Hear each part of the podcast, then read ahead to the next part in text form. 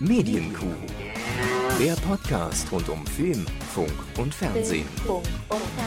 Mit Kevin Körber und Dominik Hammes. Na, ihr keifende Nattern. Seid ihr wieder da? Was Habt haben ihr Sie- hier noch Eier gesucht hier? Was? Was haben Sie gesagt? Ihr keifende Nattern. Das habe ich verstanden. Ja. Jetzt bin ich gespannt, was Sie, ob Sie das wirklich gesagt haben. Das habe ich wirklich gesagt, ist richtig. Ähm, in Anlehnung an die letzte Staffel Promis unter Palmen.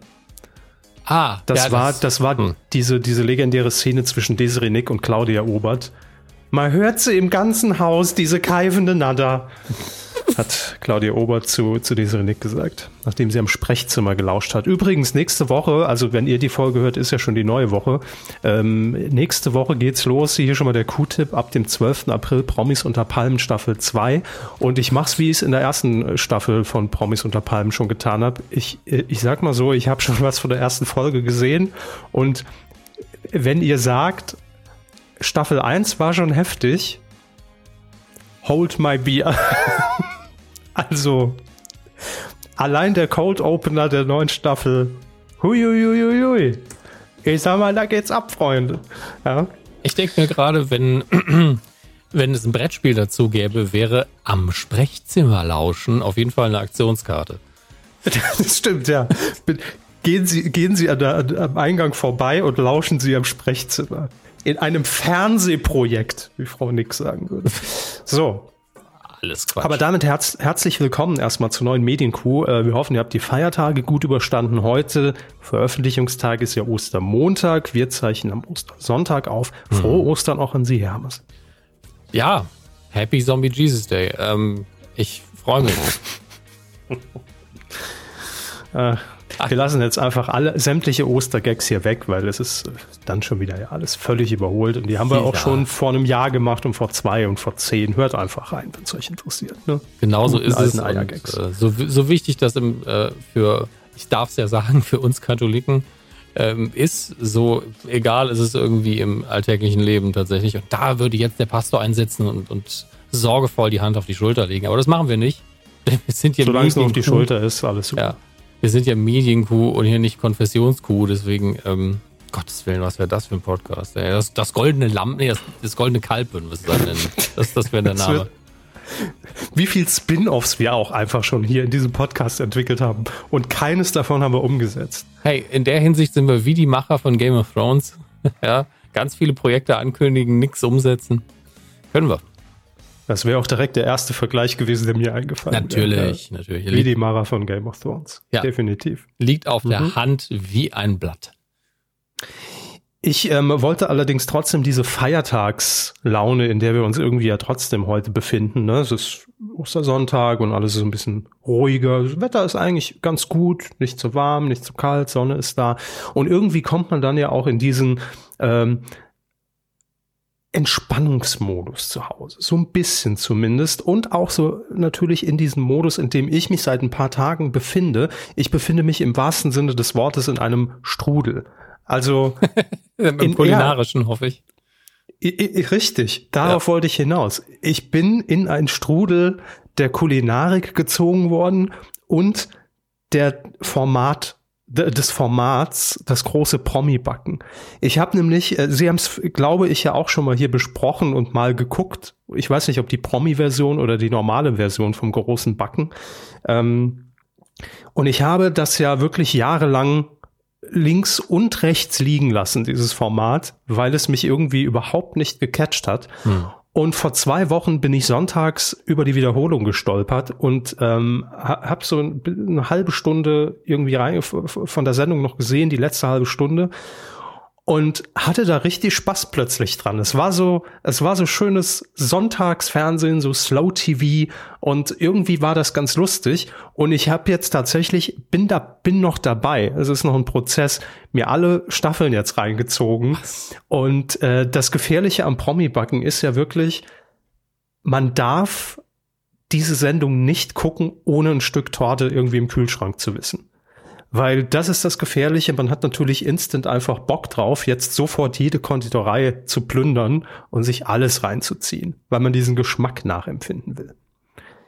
Ähm, es ist noch nicht so weit bei mir, dass ich sage, ich fühle mich jetzt selbst dazu motiviert, hier irgendwie so eine Torte hinzaubern zu wollen. Bei weitem nicht. Aber ähm, ich finde es tatsächlich ganz unterhaltsam, muss ich sagen. Ja, dass das Format funktioniert, habe ich ja schon mehrfach gesagt, aber eben vom britischen Original ausgehend. Mhm.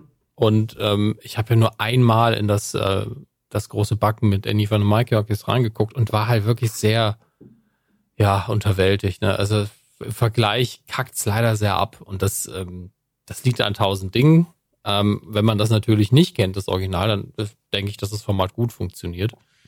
Ähm, weil die Struktur einfach schön ist. Und man, also es ist wirklich ein bisschen eben wie Sport, Sport gucken für andere, wenn man so, oh, ah, jetzt ist, oh, jetzt ist das runtergefallen. Ah, also man fiebert schon mit. Mhm. Ähm, aber dass sie jetzt wirklich alle Staffeln da weggesuchtet haben, finde ich schon krass. Also das ist für mich so klassisches Nebenbei-Fernsehen. Ne? Ich okay. sitze jetzt nicht davor und gucke mir da wirklich alles äh, im, im Detail an, aber mhm. so um das nebenher laufen zu lassen, ich finde es total entspannend gerade. Ähm, und manchmal äh, bin ich bin ich ja sehr spät auf der Party, genau wie bei der Höhle der Löwen, wobei mich diese Staffel irgendwie bisher noch nicht so gecatcht hat, die jetzt ja läuft. Ähm, oder bei bei Kitchen Impossible. Ähm, und das ist jetzt auch so ein Format, habe ich irgendwie jetzt entdeckt, bin da hängen ge geblieben, bin am, am Teig kleben geblieben und äh, finde das aber, glaube ich, auch nur in der Promi-Variante ganz gut, weil ich irgendwie sehen will, wie, wie, wie Martin Schneider irgendwie einen Apfelkuchen backt. Es ist irgendwie, es ist faszinierend für mich. Und natürlich prädestiniert, weil das ist so richtiges, also es ist schon sehr modern umgesetzt, aber eigentlich vom Kern der Sache. Wenn man, stellen wir uns das Format wie so eine Torte vor und ich schneide es jetzt an und der Kern ist ein, eigentlich 90er Jahre. Ja, weil es wird auf kein dummes Wortspiel verzichtet beim Promi-Backen und da bin ich natürlich sofort am Start. Alleine, dass Eni van der Maiklöck sie jeden, jedes Mal sagt, auf die Plätzchen, fertig, los. Oder wenn es vorbei ist, Hände weg vom Gebäck. Ja, da geht mein Herz auf. Und eins, ein Wortspiel, da muss ich wirklich sagen, liebes Autorenteam, Chapeau, Chapeau, ja. Es ging darum, einen Mondstrudel zu backen. Und dann werden dir die, die fertigen Backwaren vorne der Jury präsentiert, an diesem Tisch aufgereiht.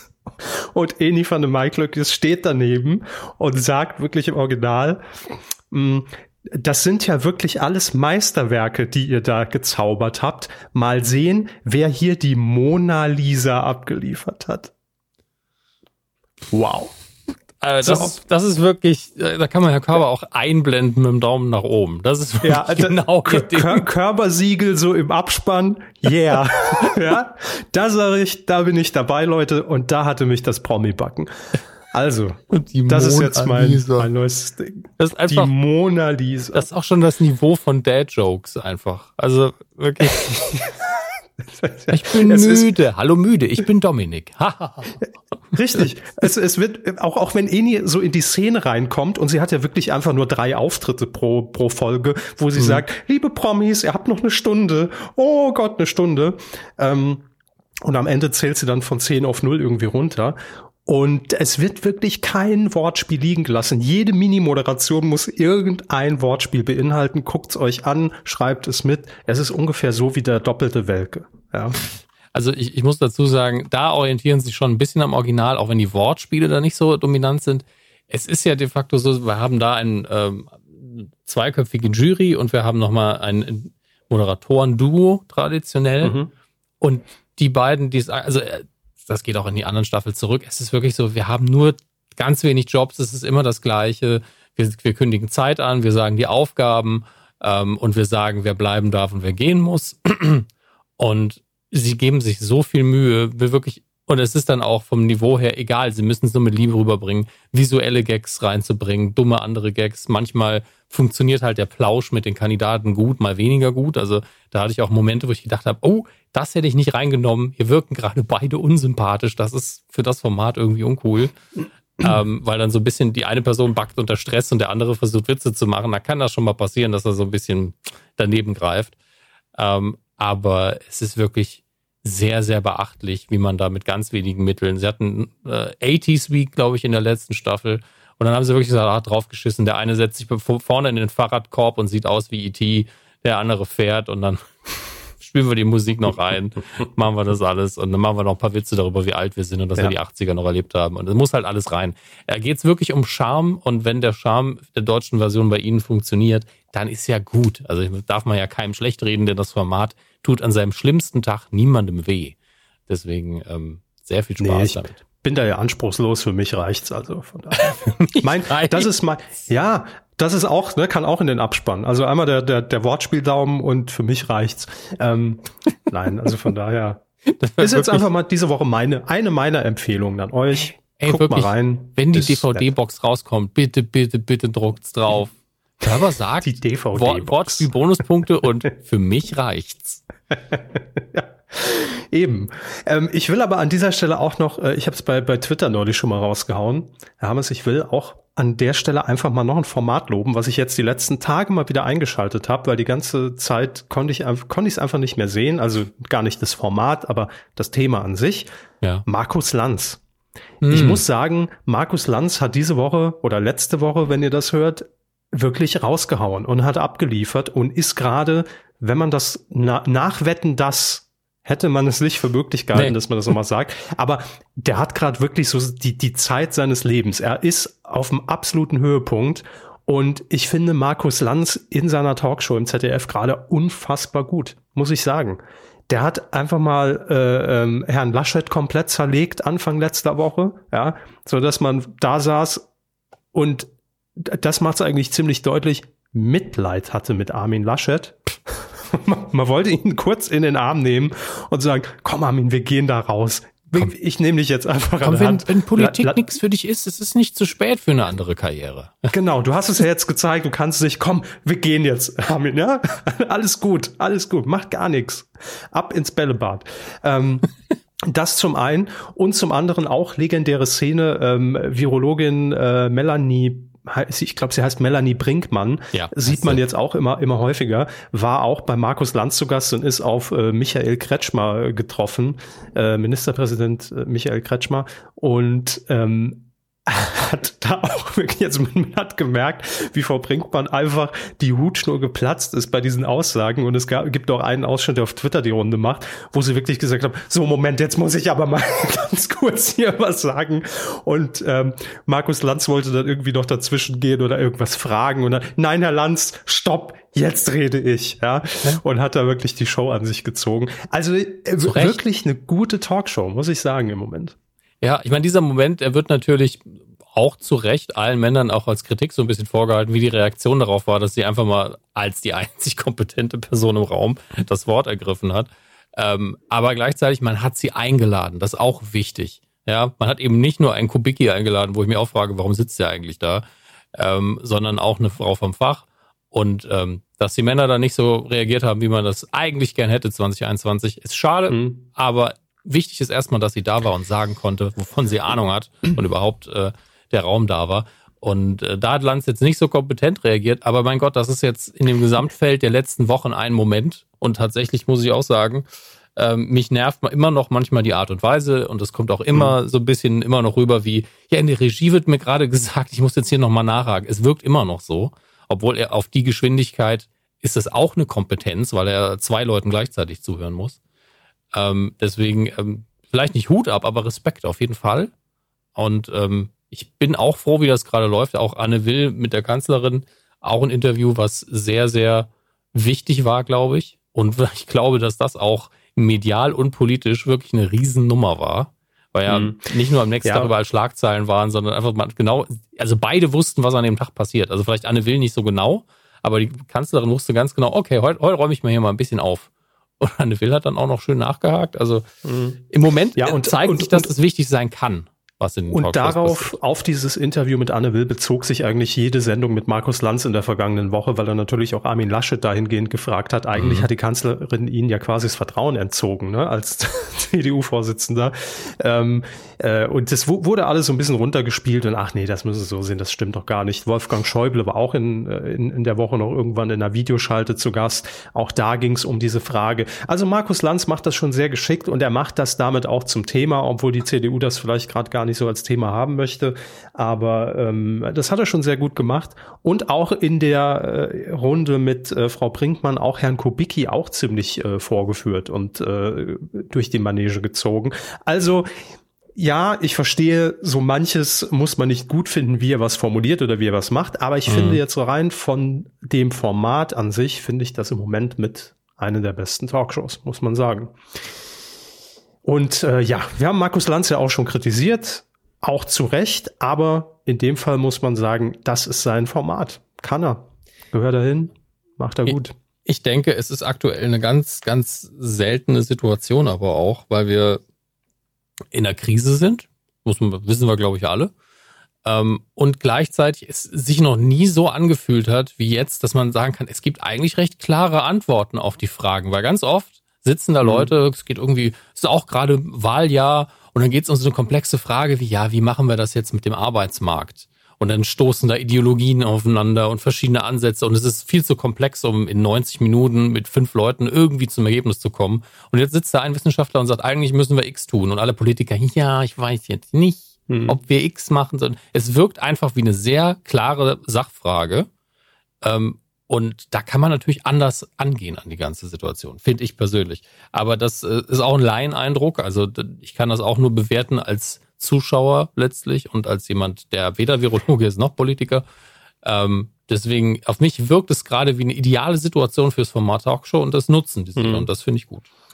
Na, vor allem, weil wir ja auch selbst ne, uns zumindest einbilden, der eine mehr, der andere weniger, dass wir inzwischen ja alle so ein bisschen Hobby-Virologen sind ja. und Wissenschaftler und wissen, ey, das ist der richtige Weg, warum sehen die das denn nicht? Ne? Ja. Und weil es ja ein Themenkomplex ist, der uns jetzt gerade alle betrifft in dieser Krise, die einen mehr, die anderen weniger, aber jeder macht sich ja gerade Gedanken darum, wie geht's jetzt weiter und was ist der Weg. Und das hat man natürlich bei Fachthemen, die in den Talkshows ja auch gerne behandelt werden, nicht, wo, wo auch ein Thema manchmal besprochen wird, wo ich sage, pff, zucke ich halt mit den Schultern, bestimmt wichtig, aber mir egal, habe ich auch keine Meinung zu.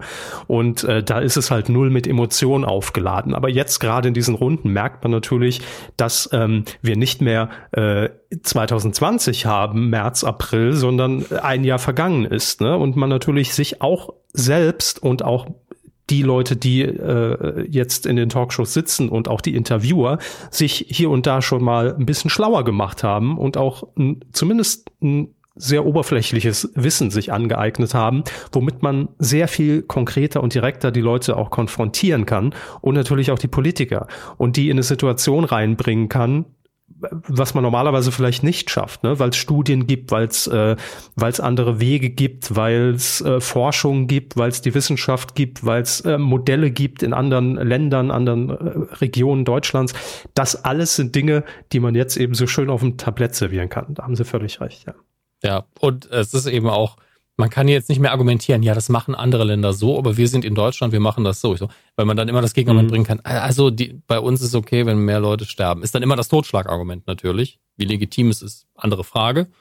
Aber bei anderen Sachen ist man halt so, ja, bei uns ist es eben so, wir haben mehr freie Marktwirtschaft, die haben, die haben ein anderes Sozialsystem, bla bla bla. Ist eben so. Und hier kann man das nicht so einfach behaupten. Ähm, vielleicht will man es ja auch trotzdem anders, ne? nur mal so nebenbei. Aber äh, ja, das ist äh, so, wie sie es uns darstellt. Und ich glaube, jedes weitere Wort, dann verquatschen wir uns, glaube ich, total. Deswegen ja. sollten wir weitermachen. Haben wir schon, aber ist auch egal. Ja, äh, definitiv. es, es ist nicht so, dass wir noch ein paar Themen vorhaben. Und die, also, ich habe es vorhin kompakt zusammengefasst. ja, was da auf euch jetzt noch zukommt in den nächsten acht Stunden, nicht schlecht. Steigen wir ein. Wir sind zwar schon mittendrin, aber jetzt auch offiziell, bitte. Ich habe noch nichts gegessen, beeilen wir uns ein bisschen. Fernsehen. Ja, das Promi-Backen hat ihn ein bisschen Appetit gemacht, ne? Das, ich dachte es mir schon. Es fühlt sich wirklich, wenn ich mir so die Themen angucke, an, als ob wir ein Jahr weg gewesen wären. Was ist passiert in der Medienlandschaft? Letzte Woche haben wir noch gesagt, ach, da können wir schon noch ein paar Tage schieben und dann natürlich wieder bam, bam, bam, eine News nach der nächsten. Unter anderem die größte, glaube ich, in der letzten Woche. Harpe Kerkeling kehrt zurück ins deutsche Fernsehen. Vorschusslorbeeren. Ja, definitiv. Comeback Show 2021. Harpe Kerkeling ist zurück, nachdem er ja eigentlich, wir erinnern uns, ja gesagt hat vor ein paar Jahren, ne, zu seinem 50. war das, glaube ich, ich ziehe mich weitgehend eher aus dem Fernsehen zurück. Das war aber auch an einem guten Zeitpunkt, weil das war irgendwie auch, auch wenn es schon wieder ein paar Jahre daher war, äh, nach dieser ganzen Horst Schlemmer Phase und der Film und irgendwie war das dann auch der Punkt, wo man zumindest gesagt hat, so wie Habe Kerkeling das er in der Vergangenheit immer gemacht hat, ähm, jetzt mal wieder so zwei Jahre weg vom Schirm. Ne? Tut ihm, glaube ich, ganz gut und uns auch. Und das hat ihn ja immer ausgezeichnet, dass er sich nie, äh, wie man so schön sagt, verbrannt hat, sein Gesicht und seine, sein, sein, sein Auftritt und sein Talent, sondern er hat immer so eine Phase, in der er dann abgeliefert hat, auch sehr solide, manchmal auch so ein bisschen drüber schon. Bei Horst Schlemmer würde ich fast sagen, das war schon dieser Punkt, ne, wo, wo man es schon irgendwann nicht mehr sehen konnte. Und dann hat er wieder eine Pause gemacht. Mhm. Nur zu seinem 50. war eigentlich die Ansage, ich ziehe mich da jetzt zurück. Und er war, klar, ist immer mal wieder so als Gast irgendwo aufgetreten, sehr selten, aber keine eigene Show. So, und das wird sich jetzt ändern. Äh, nach sieben Jahren äh, kehrt er zurück und zwar bei RTL. Ja, also das ist ja auch das Ding, Habe Kerkeling und Sender relativ e-, nicht egal, aber Habe Kerkeling ist hier letztlich die Marke und ähm, das, was man erwarten kann. Der Sender ist zweitrangig. Mhm. Ähm, und RTL mit einer, wie wir ja immer wieder jetzt betonen müssen, richtet sich gerade neu aus, ist natürlich mhm. Harpe Kerkeling als eine solide Bank für innovative Comedy auch immer noch, finde ich. Und einen eigenen Stil und Charme. Definitiv eine gute Entscheidung. Wissen wir schon mehr? Also wissen wir nur, macht eine Show oder wissen wir auch ungefähr was? Ähm, wir wissen schon ein bisschen mehr. Er wird unter anderem äh, die Hauptrolle in einer fiktionalen Serie spielen. Mhm. Also wahrscheinlich für RTL Plus, also TV Now, also Streaming RTL Plus. Ach, ich muss auch umdenken im Kopf. Leute. Puh, gut, dass Sie es nochmal ja. erklärt haben. Für Streaming, okay, gut, ja. Ähm, aber auch Unterhaltungsformate für RTL. Also sowohl als auch. Mhm. Er lässt sich da zitieren mit, äh, ich freue mich sehr auf die Zusammenarbeit mit RTL, TV Now und Vox, wird auch erwähnt. Okay. Wir haben da ein paar richtig schöne Ideen auf der Pfanne. Also Kochshow. Ich kann mir aber, ja, tatsächlich bei Vox könnte es ja immer sein, ähm, ich kann mir tatsächlich Klar. auch vorstellen, dass er, dass er auch vielleicht Formatentwicklungen dann macht und mhm. präsentiert oder so und nur so Pate steht für ein Format, ohne dass er dann das Gesicht des Formates sein muss. Das äh, glaube ich in der Tat auch, ja. Also kann ja auch sein, dass er eine, einfach eine Idee für eine Serie hat, ne, mhm. wo er äh, äh, eben nicht dann in der Hauptrolle vielleicht selbst zu sehen sein will, aber es dann trotzdem umsetzt oder das Drehbuch dafür schreibt. Absolut denkbar. Das ist ja auch das Ding, Klar. das darf man nicht vergessen. Ähm, er hat ja die Erfahrung auch mit Fiktion. Er hat alles schon gemacht, was man in Deutschland machen kann eigentlich. Mhm. Ähm, das ist ein Tausendsasser, wie man früher gesagt hat. Ähm, und ich bin einfach gespannt und hoffe, dass das ähm, sich mindestens im Mittelfeld qualitativ von Harpe Kerkeling einpendelt, weil das ist immer noch äh, hohes Niveau. Definitiv. Ja, aber wir sind uns einig, ne? Ich hoffe auch, dass das jetzt kein ähm also gehen wir mal vom, vom Worst-Case-Szenario aus. Ich mhm. hoffe nicht, dass Harpe Kerkeling dort jetzt mega Flops hinlegt und vielleicht sich in diesen Jahren in eine Richtung entwickelt hat, weil das wissen wir nicht. Mhm. Deshalb Vorschusslorbeeren, wo man nachher eine Show sieht und denkt sich, ja, natürlich gucken wir die, weil sie ist mit und von Harpe Kerkeling. Ja. Aber wenn man ehrlich ist, ist die nicht so geil. Also das hoffe ich mir. Mir, also ich hoffe es selbst für mich, dass, dass der Moment nicht kommt, dass wir da sitzen müssen und sagen müssen, ja, cool, Harpe ist eigentlich wieder da, aber äh, ich meine, die Stimmen wird es geben, egal wie gut es ist. Das ist ja klar. Ähm, die Frage ist aber, wie, wie viele werden das so sehen und wie werden wir das sehen? Ähm, denn das entscheidet. Nein, das entscheidet natürlich nichts, aber ähm, wir hoffen einfach das Beste wie immer. Ne? Ja, wissen Sie, aber ich will, will einfach selbst diesen Moment nicht, dass man damit konfrontiert wird, okay, er kann es vielleicht nicht mehr oder ist, man hat es irgendwie verklärt in der Erinnerung und jetzt ist er wieder da und hm. Ja, es kann natürlich auch immer sein, so, dass man, so, so tritt er dann ja, mit einem Flop von der Bühne. Aber ähm, es kann natürlich immer sein, dass man sich selbst ähm, auch anders entwickelt hat und dass einfach das, was früher funktioniert hätte, bei einem selbst nicht mehr funktioniert. Ähm, Absolut. Gleichzeitig, ich meine, das können wir jedes Mal machen. Ne? Wir können jedes Mal sagen, oh, ob das noch geht. Es ist halt die Frage. Und mhm. ich traue einem Harpe Kerkeling mehr als anderen Leuten zu, dass er sich weiterentwickelt, ähm, nicht zwingend mit der Zeit geht, vielleicht auch mit Absicht gegen den Strom schwimmt irgendwo, aber dass er ganz mhm. bewusst was vorhat und eine Idee hat. Ich glaube, der, der wusste, deswegen macht er ja die Pausen. Also es gibt doch wahrscheinlich genau diesen Grund. Also persönliche Erschöpfung, ja. das Wissen darum, dass die Leute sich auch irgendwann ein bisschen satt sehen, egal wie gut man abliefert. Ähm, und äh, deswegen trauen wir ihm vielleicht ein bisschen mehr zu. Also ich habe da große Hoffnung. Aber natürlich mhm. auf einer Strecke von einer guten Idee und einer guten Performance bis hin zum fertigen Produkt kann alles schiefgehen. Deswegen, hey, viel Glück. Ja. toi, toi, toi. Toi, toi, toi. Nein, äh, die Fallhöhe ist auf jeden Fall da. Aber ähm, wo Sie vorhin gesagt haben, Sender spielt ja irgendwie gar keine so große Rolle. Man muss ja schon sagen, wenn man jetzt mal beim linearen Fernsehen irgendwie bleibt und bei Fernsehprojekten, war Harpe Kerkeling natürlich in der letzten Zeit schon sehr bei RTL verankert. Ne? Also Harpe trifft, daraus ist ja auch überhaupt, ich glaube, es war bei Harpe trifft, äh, wo er auch mit mehreren Figuren aufgetreten ist. Ähm, daraus entwickelte sich ja, glaube ich, auch Horst Schlemmer als Figur. Ähm, dann hat er ja auch die 70er Show für RTL moderiert, ne, was jetzt gar nicht Harpe-typisch war, sondern einfach eine, eine, eine, eine Chart-Show im Prinzip, eine Ranking-Show.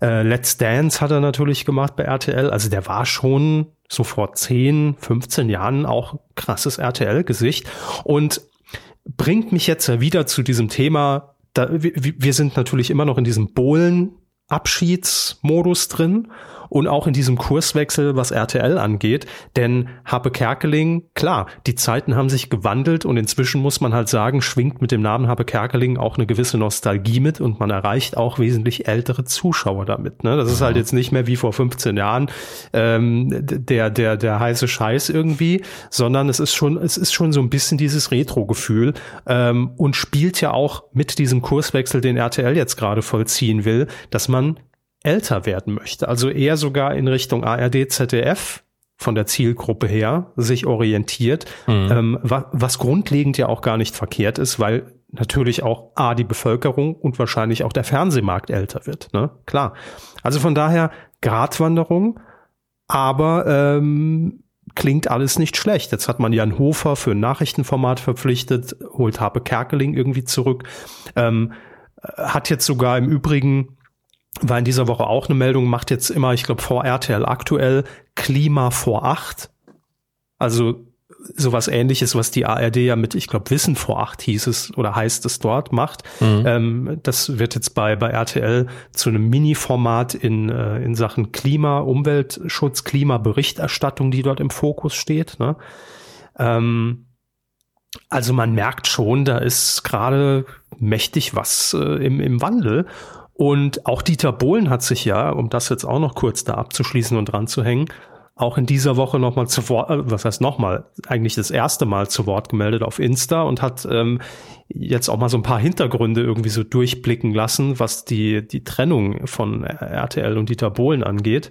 Und man hat ihm das wohl auch so ganz offen gesagt, dass man bei RTL neue Wege beschreiten will, familienfreundlicher werden will und Bohlen da nicht ins Bild passt. Ne? Das war wohl auch hat zumindest die Bildzeitung so skizziert, Inhalt eines Treffens in Hamburg zwischen RTL-Chef Dieter Bohlen. Ähm, so wurde das kommuniziert. Und äh, er selbst sagt, ein Revoluzer wie ich, der immer auch ein bisschen auf die Kacke haut, hat ja nichts zu suchen. Ja, gut, da muss jetzt auch die Marke Bohlen natürlich weiterschreiten und deswegen ja, klar. ist das der richtige Satz, klar. ja. Aber er gibt sich da relativ verständnisvoll, sagt, kann er auch verstehen. Und das, aber so ist er halt, er kann sich da auch nicht mehr ändern, ne? Und will er auch nicht. Äh, und er kündigt jetzt schon mal an, ähm, er will sich weiter optimieren. Noch ehrlicher, noch mehr Sprüche. so. Ja, mein Gott, der wird schon irgendwo was äh, zu tun finden. Und äh, ja, klar, Bibel TV, zack. Ich mache jetzt auch keine Sorgen, wie es, also dass Dieter Bohlen jetzt irgendwie wirtschaftlich schlecht dasteht. Muss ich ganz ehrlich Nee, ich glaube, um Dieter Bohlen müssen wir uns keine Gedanken machen. Alles gut. Aber das war jetzt, äh, war jetzt so der Themenblock, ne? weil mhm. da führt er eins zum anderen, äh, wo man schon merkt, welchen Wandel RTL da gerade durchlebt. Ich finde das wirklich sehr spannend, ja. weil gerade RTL, finde ich ja, ein Sender war und das kann man gut äh, finden und, und als gut bewerten und auch als vielleicht schlecht und negativ, der ja schon sehr von seinen damaligen Erfolgen einfach immer noch lebte. Ne? Also man hat zwar auch neue Sachen probiert, die aber nicht immer funktioniert haben, aber so die Dauerbrenner, wo man auch wusste, da fahren wir halt immer noch Quote ein. Das waren halt immer ne, DSDS und Supertalent und auch ich bin ein Star und äh, hat und man hatte auch so seine seine feste Daytime, wo klar war exklusiv, explosiv, RTL aktuell, GZSZ. Ne, das ist immer so. RTL also ich, war so ein bisschen das das sehr erfolgreiche, aber schwere, nicht manövrierfähige Schlachtschiff. Ähm, es hat ja, sich über Jahre ja. nicht bewegt und deswegen sind auch viele Formate, wo wir gesagt haben, dass auch eigentlich hat das schon in den 90ern angefangen, sind eigentlich erst 2000 gestartet rum ähm, und mhm. liefen dann aber ewig und laufen ja auch immer noch. Und man ist so, ja, RTL ist, also ist verlässlich. Deswegen war der Slogan immer mein RTL, wenn man genau wusste, man schaltet da um die Zeit ein und genau das läuft und da ändert sich nichts dran. Und jetzt ja. hat man so das Gefühl, okay, ähm, ist so ein bisschen wie die Ever Given im Suezkanal. Wir müssen dann vielleicht doch mal eine andere Richtung einschlagen und das wird vielleicht ein bisschen ruppiger. Deswegen werfen wir den Bohlen über Bord, dass wir ein bisschen Auftrieb kriegen, keine Ahnung. Ähm, und äh, ja, deswegen ist jetzt eben spannend, ob man da jetzt schlanker, agiler wird oder ob man einfach insgesamt sagt, wir nehmen eine andere Richtung und dann genauso verlässlich wie vorher. Das kann ich mir eher vorstellen. Aber mhm. das wird jetzt, werden ein paar spannende Monate, was das angeht, weil man von RTL, was aber auch immer noch, ich glaube, der erfolgreichste Sender, Privatsender ist in Deutschland, ähm, einfach das nicht gewohnt ist, so viel Bewegung. Und deswegen gucken wir da jetzt alle ein bisschen aufgeregt dahin. Ist eigentlich schön. Total. Also immer, wenn sich irgendwas tut und das kann natürlich komplett nach hinten losgehen. Das ist immer das Risiko. Aber äh, man muss es halt mal probieren. Ne? Ähm, es gibt noch eine Personalie, die ich jetzt hier auch noch in den RTL-Block quasi ähm, schieben will und dann sind wir damit auch durch. Ähm, Take Me Out ist ja die, die Dating-Show von RTL, die traditionell, glaube ich, immer samstags abends lief mit Ralf Schmitz. Ich habe da, das ist auch so, so, so eine Show, ich habe da mal reingeguckt, aber war jetzt nie so meins. Ich weiß, dass Ralf Schmitz das immer sehr charmant präsentiert hat. Also ne, es ging ja immer darum, dass ein Single quasi in der Mitte stand und dann weiß ich nicht, wie viel Bewerberinnen, Bewerber da standen, 15, 20. Ähm, und es ging dann in mehreren Runden, Fragerunden, so kleine Quizrunden und es lief, lief dann daraus hinaus, darauf hinaus, dass man mit einem dann am Ende ein Date hatte und ach, ganz toll. Quasi Tinder die Show. Ähm, und Ralf Schmitz hat das ja schon sehr einzigartig und meiner Meinung auch echt unterhaltsam äh, moderiert. Jetzt gibt es ja allerdings das kleine Problem für die Sendung, dass Ralf Schmitz ja ähm, zu Sat 1 wechselt exklusiv und RTL jetzt den Rücken gekehrt hat und deshalb auch die äh, letzte Folge mit ihm über den Sender ging. Es ist aber jetzt bekannt, wer nachfolgen wird bei Take Me Out. Und das ist ein bekanntes RTL-Gesicht und ich finde absolut gute Entscheidung. Äh, ich glaube, dem, dem könnte auch das Promi-Backen sehr gut gefallen. Freund von schlechten Wortspielen, Jan Köppen. Ah. Der wird nämlich Take Me Out äh, übernehmen und ich finde, das ist eine sehr vernünftige Entscheidung. So. Ich habe dazu leider nicht so viel zu sagen, weil ich mit Jan Köppen, also ich habe nicht so viel Ahnung von seiner Arbeit. Haben Sie Take Me Out schon mal gesehen? Nö. Ich meine, das läuft ja auch schon ewig. Das ist ja auch so ein Ding, wo man, wo, wo man irgendwie denkt, ja, so zwei, drei Jahre läuft das schon. Nein, acht Jahre. Ja. fühlen wir uns alle mal alt. 2013, Leute. Ja, also ich habe ja gestern, habe ich auch auf Twitter wieder was gepostet. Dass, äh, ich sag's nochmal für alle, die jetzt zuhören und es nicht mitbekommen haben. Äh, Skaterboy von Evan Levine ist 19 Jahre alt. 19. 20 wäre natürlich jetzt die heftigere Zahl, aber mir ist es gestern eben aufgefallen und nicht in einem Jahr. Ja, 19 ist jetzt natürlich. 19 ist nichts, aber 20, 20 wäre wär, wow, das wäre wär eine Meldung.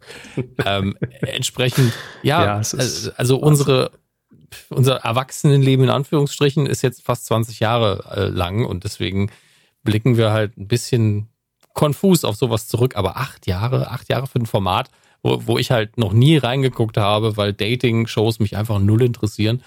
Ähm, nee, das ja. war auch bei mir, also ich, ich, ich habe auch wenn ich jetzt so zurückdenke, ich glaube, es war ziemlich am Anfang. Es war so 2013, 14, äh, als ich mal ab und zu reingeguckt habe. Das hat man aber immer so mitgenommen. Also niemand, ich würde jetzt behaupten, außer natürlich die die die Take Me Out Hardcore Fans, die die Beep World Fanseiten betreuen, die stellen sich natürlich den Wecker. Aber ansonsten würde ich behaupten, ist das immer so dieses typische 22 20 Format nach DSDS oder nach irgendwas, was halt samstags läuft, was man noch mal so mitnimmt. Ne? Also mhm. wo man wo man sagt ach, alles andere läuft schon, komme ich nicht mehr rein. Äh, und das ist halt nett so zum Nebenher. Ne? Ja, gucken, gucken wir mal mit. Und es war nie schlecht, aber ich würde jetzt auch da nicht sagen, geil, freue ich mich auf die nächste Folge. Das ist Take Me Out für mich. Hm. Auch so ein verlässliches Ding einfach. Herzblatt 2.0. Herzblatt 2.0.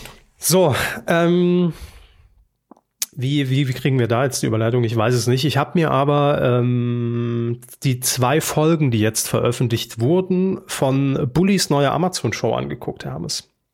Lol. Ja, Na Name irrelevant letztlich, aber so heißt sie eben.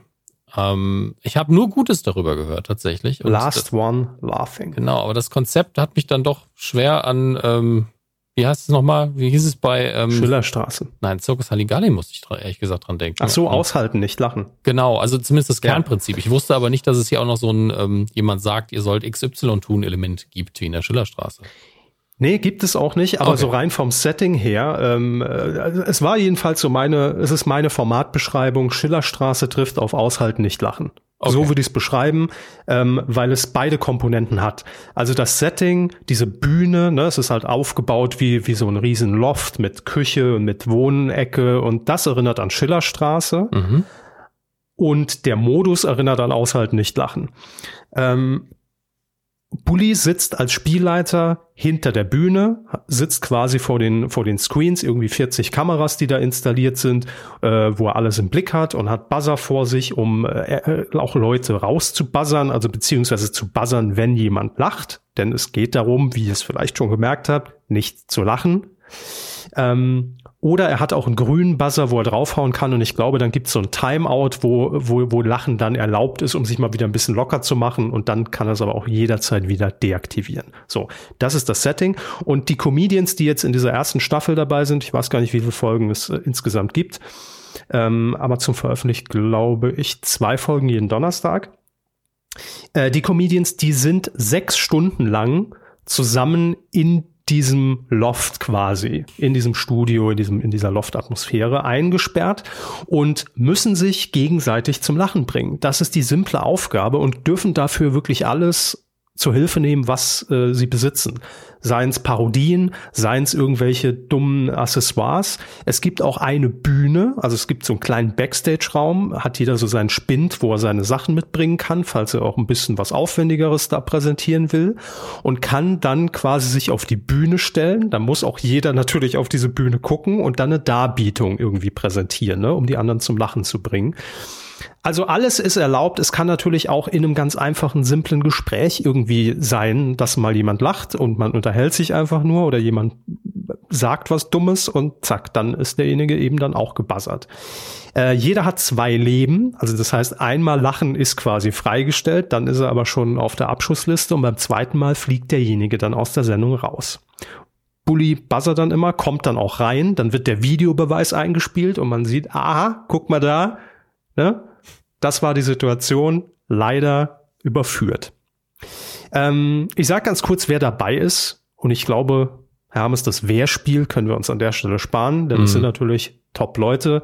Anke Engelke, Barbara Schöneberger, Caroline Kebekus, Max Giermann, Kurt Krömer, Wigald Boning, Thorsten Sträter, Rick Cavanian, Mirko Nonchef und Teddy Teckelbrand. Tja. Die Creme de la Creme, ne? Ja, ist Amazon. Hat man Geld in die Hand genommen? ja. ja, und hat tatsächlich Vigal Boning bekommen. Klar, das ist schon, Ey. das ist schon krass. Nein, das Geile ist ja wirklich, dass da auch Wiegald Boning, Mirko Nonchef, RTL Samstag Nachtkosmos aufeinander trifft. Dann natürlich Rick Cavanian und Bully, Bully Parade, ne? Da ist ja irgendwie alles dabei. Max Giermann sowieso großartig, Caroline Kebekus, Barbara Schöneberg. Also da ist keiner dabei, wo ich sagen würde, da ist irgendjemand unsympathisch. Ich mag die alle mhm. und ich würde da sofort sagen, ich basse mich rein und, und setz mich dazu, Leute. So. Und ich glaube, das Format habe ich mir vorgestellt mit Live-Publikum wäre tödlich. Ich glaube, man würde auch viel schneller lachen, ne? Ja, klar. Weil wenn das Publikum lachen darf und nur die Beteiligten mhm. nicht. Und das ist natürlich auch immer so dieses Ding, wenn man sich das anguckt und es so viele, also, also im, im Gegenteil, die Gags, die da präsentiert werden oder, oder Sachen, die gesagt werden, die sind an sich manchmal auch gar nicht so brüller komisch, aber dadurch, dass niemand eine Regung zeigt, ja. erwischt man sich selbst dabei zu lachen, weil man denkt, oh, scheiße, Leute. Ja, das, das, ist, oh, das ist der Wettbewerbsgedanke dabei. Man ist halt konzentriert und ist so, oh, jetzt, oh, der Mundwinkel, oh, und dadurch ja. ist natürlich Lachen so eine Reaktion, die auf einmal viel, viel spannender ist. Ähm, Allein wenn Mirko Nonchef irgendwie neben Kurt Krömer steht und es ist immer so dieser Moment, sobald der Buzzer halt wieder aktiviert wird und alle so diese, diese sich bemüht, einfach konzentrieren, auch keinen Blickkontakt zu suchen, ne? weil das auch mit das Schlimmste natürlich in der Situation ist. Ich glaube, jeder kennt es aus mhm. tausend Situationen, die man schon selbst hatte, ja. wenn man nicht lachen darf. Und alleine so ein dummer Moment, da kommt, oh, das ist jetzt kein Spoiler, weil nichts passiert ist, kommt Mirko Nonchef irgendwie so an, an diese, an diese, an diesen Küchentresen zu Kurt Krömer und fragt ihn irgendwas und Kurt Krömer sagt einfach, äh, Entschuldigung, könnt ihr mal weitergehen? Ich warte hier gerade auf ein Telefonat. Einfach so was total Dummes, wo man sich denkt, okay. Also sie versuchen sich da wirklich im, im, im sprichwörtlichen Sinne arg auf die Lippen zu beißen. Und äh, es gibt auch Gäste, also Bully hat auch quasi Joker, die er noch einsetzen kann. Ähm, da will ich jetzt noch nicht sagen, wer das ist. Aber ähm, mir hat's Spaß gemacht. Punkt. Es ist ein gutes Format. Einzige Kritik, die ich gern äußern würde, mir ist es zu schnell erzählt.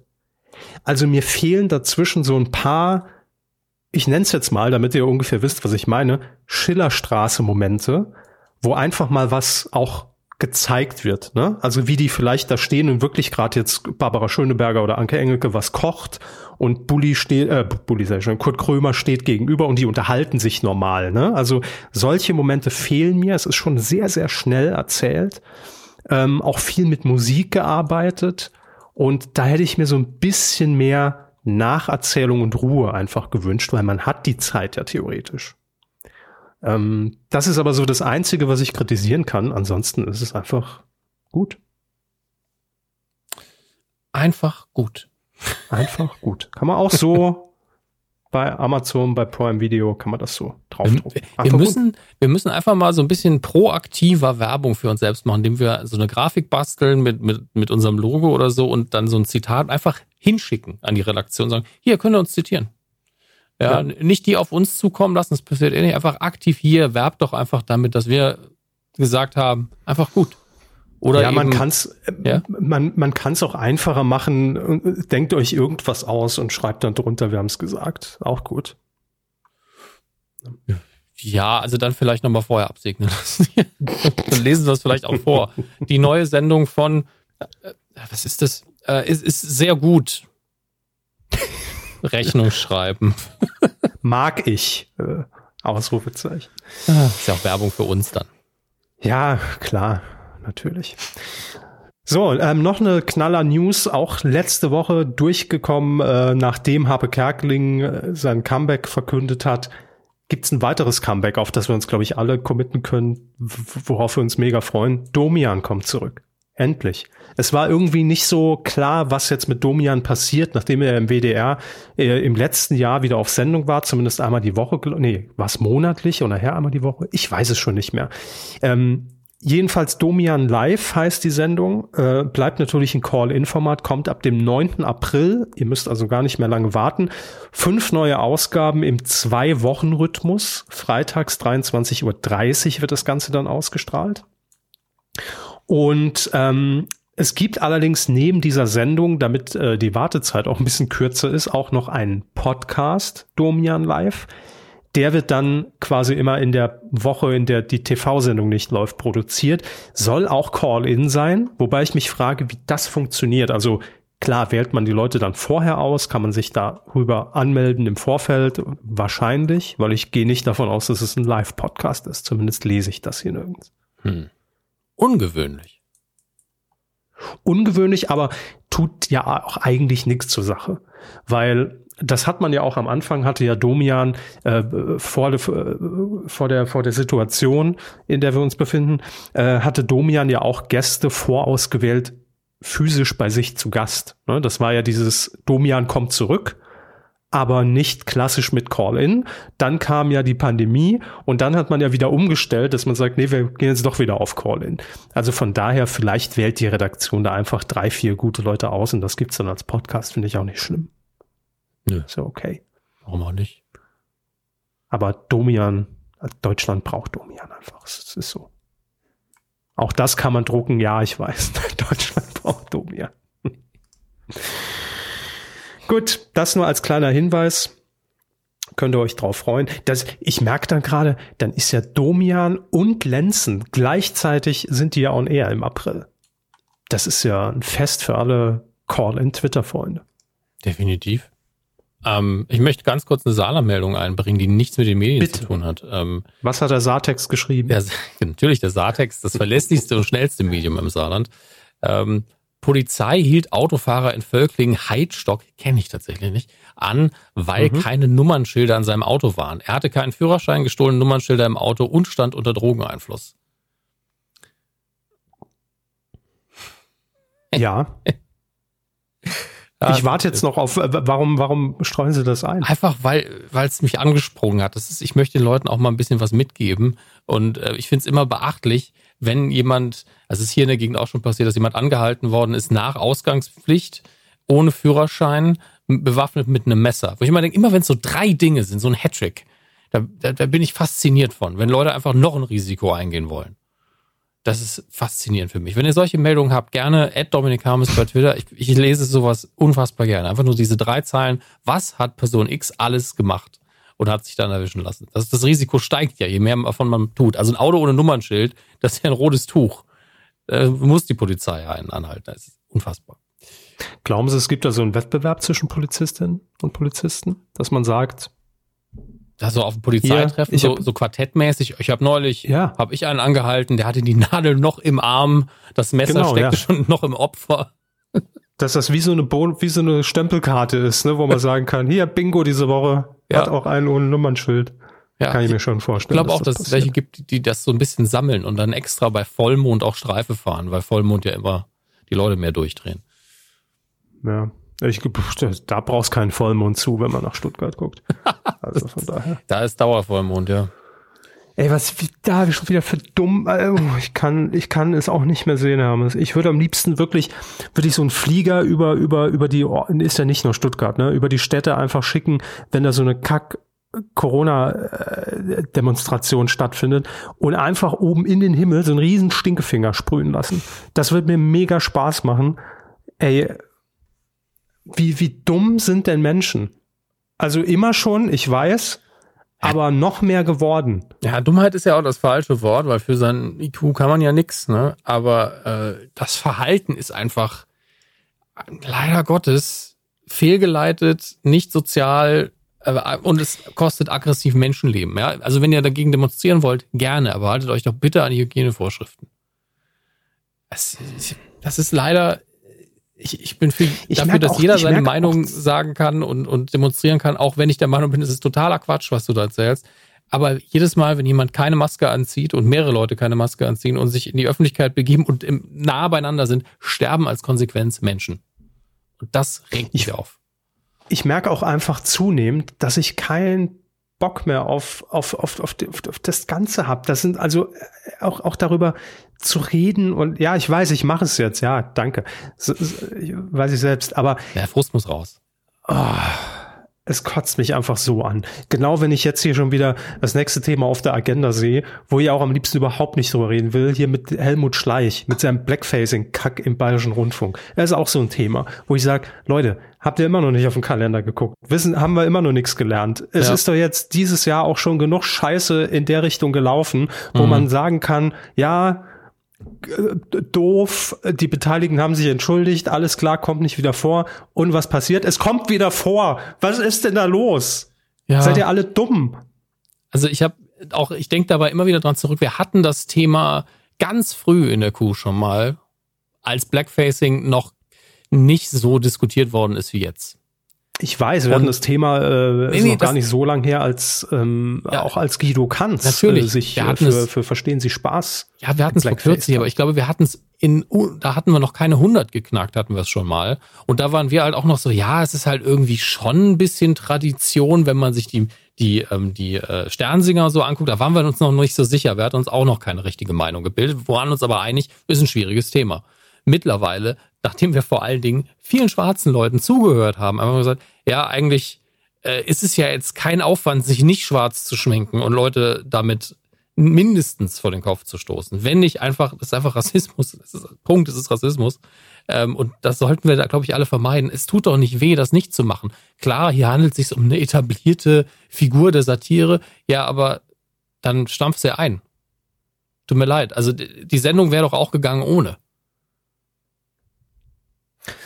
Ja, das ist ja auch das Ding. Ich sage ja auch nicht, dass es ein einfaches Thema ist und ich nee. glaube, das merkt ja auch jeder irgendwie bei sich, wenn wenn es darum geht oder wenn man auch was dazu sagen soll. Ne? Auch jetzt sowohl im Privaten, aber auch wenn man wie wir jetzt was öffentlich dazu sagen wollen, es fällt immer schwer, das irgendwie äh, angemessen zu behandeln. Und deshalb äh, finde find ich es auch schwierig, weil wir zu dem grundlegenden Thema nichts sagen können, weil wir nicht betroffen sind. Wir können aber trotzdem eine Meinung dazu haben. Ja. Und ich bin da auch immer hin und her gerissen zwischen, muss man jetzt, wenn, als Beispiel, wenn der WDR äh, eine, eine Karnevalssendung von 2009 oder ein Best-of ausstrahlt, äh, muss man das jetzt rausschneiden oder kann man das trotzdem noch zeigen? Da bin ich auch so hin und her gerissen, ne? weil ich einfach auch sage, ja, wie Sie auch gesagt haben, ne, vor ein paar mhm. Jahren, kann man bei uns mit Sicherheit auch irgendwelche Schnipsel theoretisch rausschneiden, wo man sagt, aha, so klar habt ihr euch damals aber auch nicht dazu äh, geäußert ne, und auf die Seite gestellt.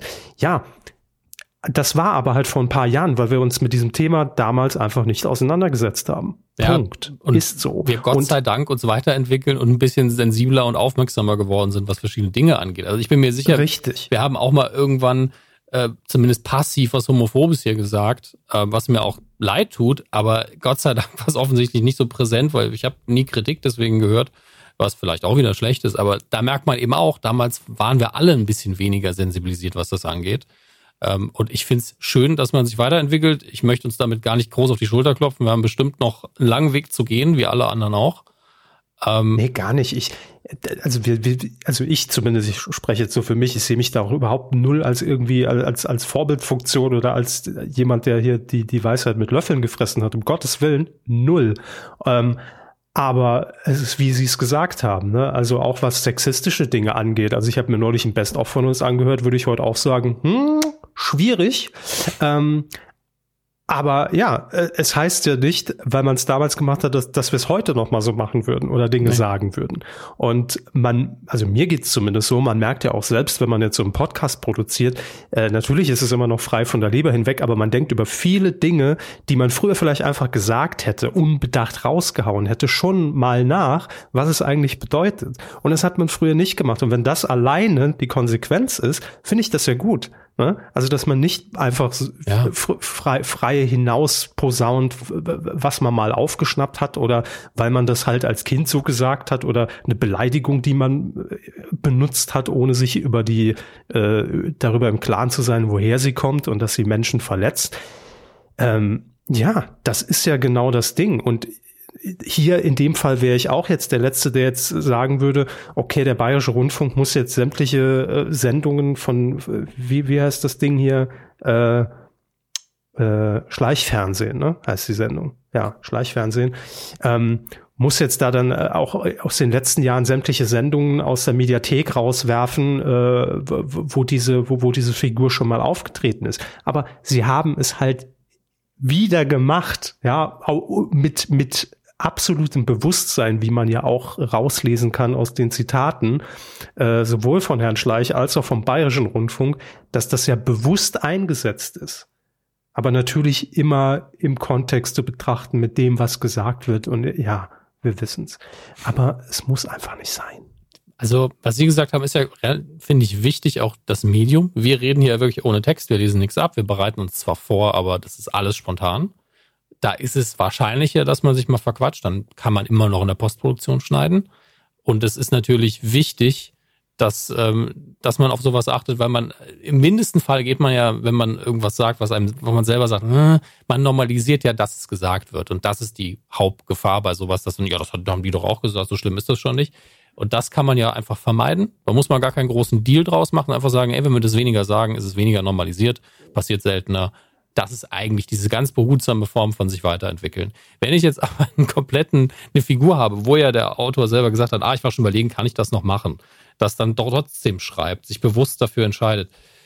Hm. Das ist halt im Vorfeld so viele Gedankenstufen, die man dann gehen muss, wenn man auch mitbekommen hat, dass Blackfacing mittlerweile mindestens kontrovers ist. Das ist ja das Mindeste. Ähm, das dann doch noch zu, es ist halt eine ganz bewusste Entscheidung und das tut mir so ein bisschen weh. Es ist kein, ah, ich habe mal nebenbei äh, den Begriff schwul benutzt, weil ich das früher als Teenager immer negativ gemacht habe mit einer ne-, negativen Konnotation und habe es mir da nicht verkneifen können. Ah, das schneide ich dann vielleicht mal raus und versuche es nicht mehr zu tun. Das ist ja die eine Ebene. Aber komplett vorzubereiten, ja, ich mache wieder diesen Blackfacing-Charakter. Tut mir leid. Das ist einfach nochmal eine andere Ebene und das ist sehr schade. Das ist einfach Punkt. Ich finde es sehr ja. schade und ich verstehe jeden, der sich richtig darüber aufregt. So ist es. Trotzdem müssen wir es ansprechen, ja. natürlich. Aber ich bin so müde, Leute. Es ist wirklich. Ja, die Debatte ist auch anstrengend, wenn man der Meinung ist, dass man das besser, dass man aufpassen muss, was man sagt. Und äh, auch dann, uns nervt's auch. Ja. Aber es passiert halt leider immer noch viel zu oft. Nun gut, haben wir noch was auf der Agenda im Fernsehen? Weil ich glaube, mehr können wir dazu Nö. jetzt eh nicht sagen. Nö, ja, dann sollten wir vielleicht. Ja, wenn das kein Rausschmeißer ist, dann weiß ich auch nicht. Wie, wie, wie es putzlich das auf der Party angeht, weil das ist Helmut Schleich. Ja, aber wir da können. Stimmung im Arsch. aber wir kommen jetzt zu was Positivem. Das stimmt. Machen Sie mal einen Jingle. Coup der Woche. Also ein Jingle ist direkt wieder gut drauf. Das ist wirklich, muss man sagen, das ist so, äh, ne? Gut, wir also hatten jetzt hier noch einen Schnitt, drei Stunden Pause ja. gemacht, haben uns alle irgendwie wie bei der gesammelt. Alten, wie bei der alten Sitcom MASH, die er äh, im, zu Kriegszeiten gespielt hat und dann dazwischen immer die Brutalität von Leben und Tod und, und Antikriegsbotschaften und alles ist kritisch. Und dazwischen aber auch mal wieder ein lustiger Gag über Alkoholismus. ja, das war Zeiten, ne? Guter Mix, aber, aber eine gute Sendung immer noch bis heute. Äh, Absolut. Ja, aber Mesh kriegt nicht den Coup der Woche, da ist die Sendung ein bisschen zu alt. Wer oder was hat nee, den Coup Mesh hat ja schon in unserer Folge 2 damals 1978 den Coup der Woche erhalten.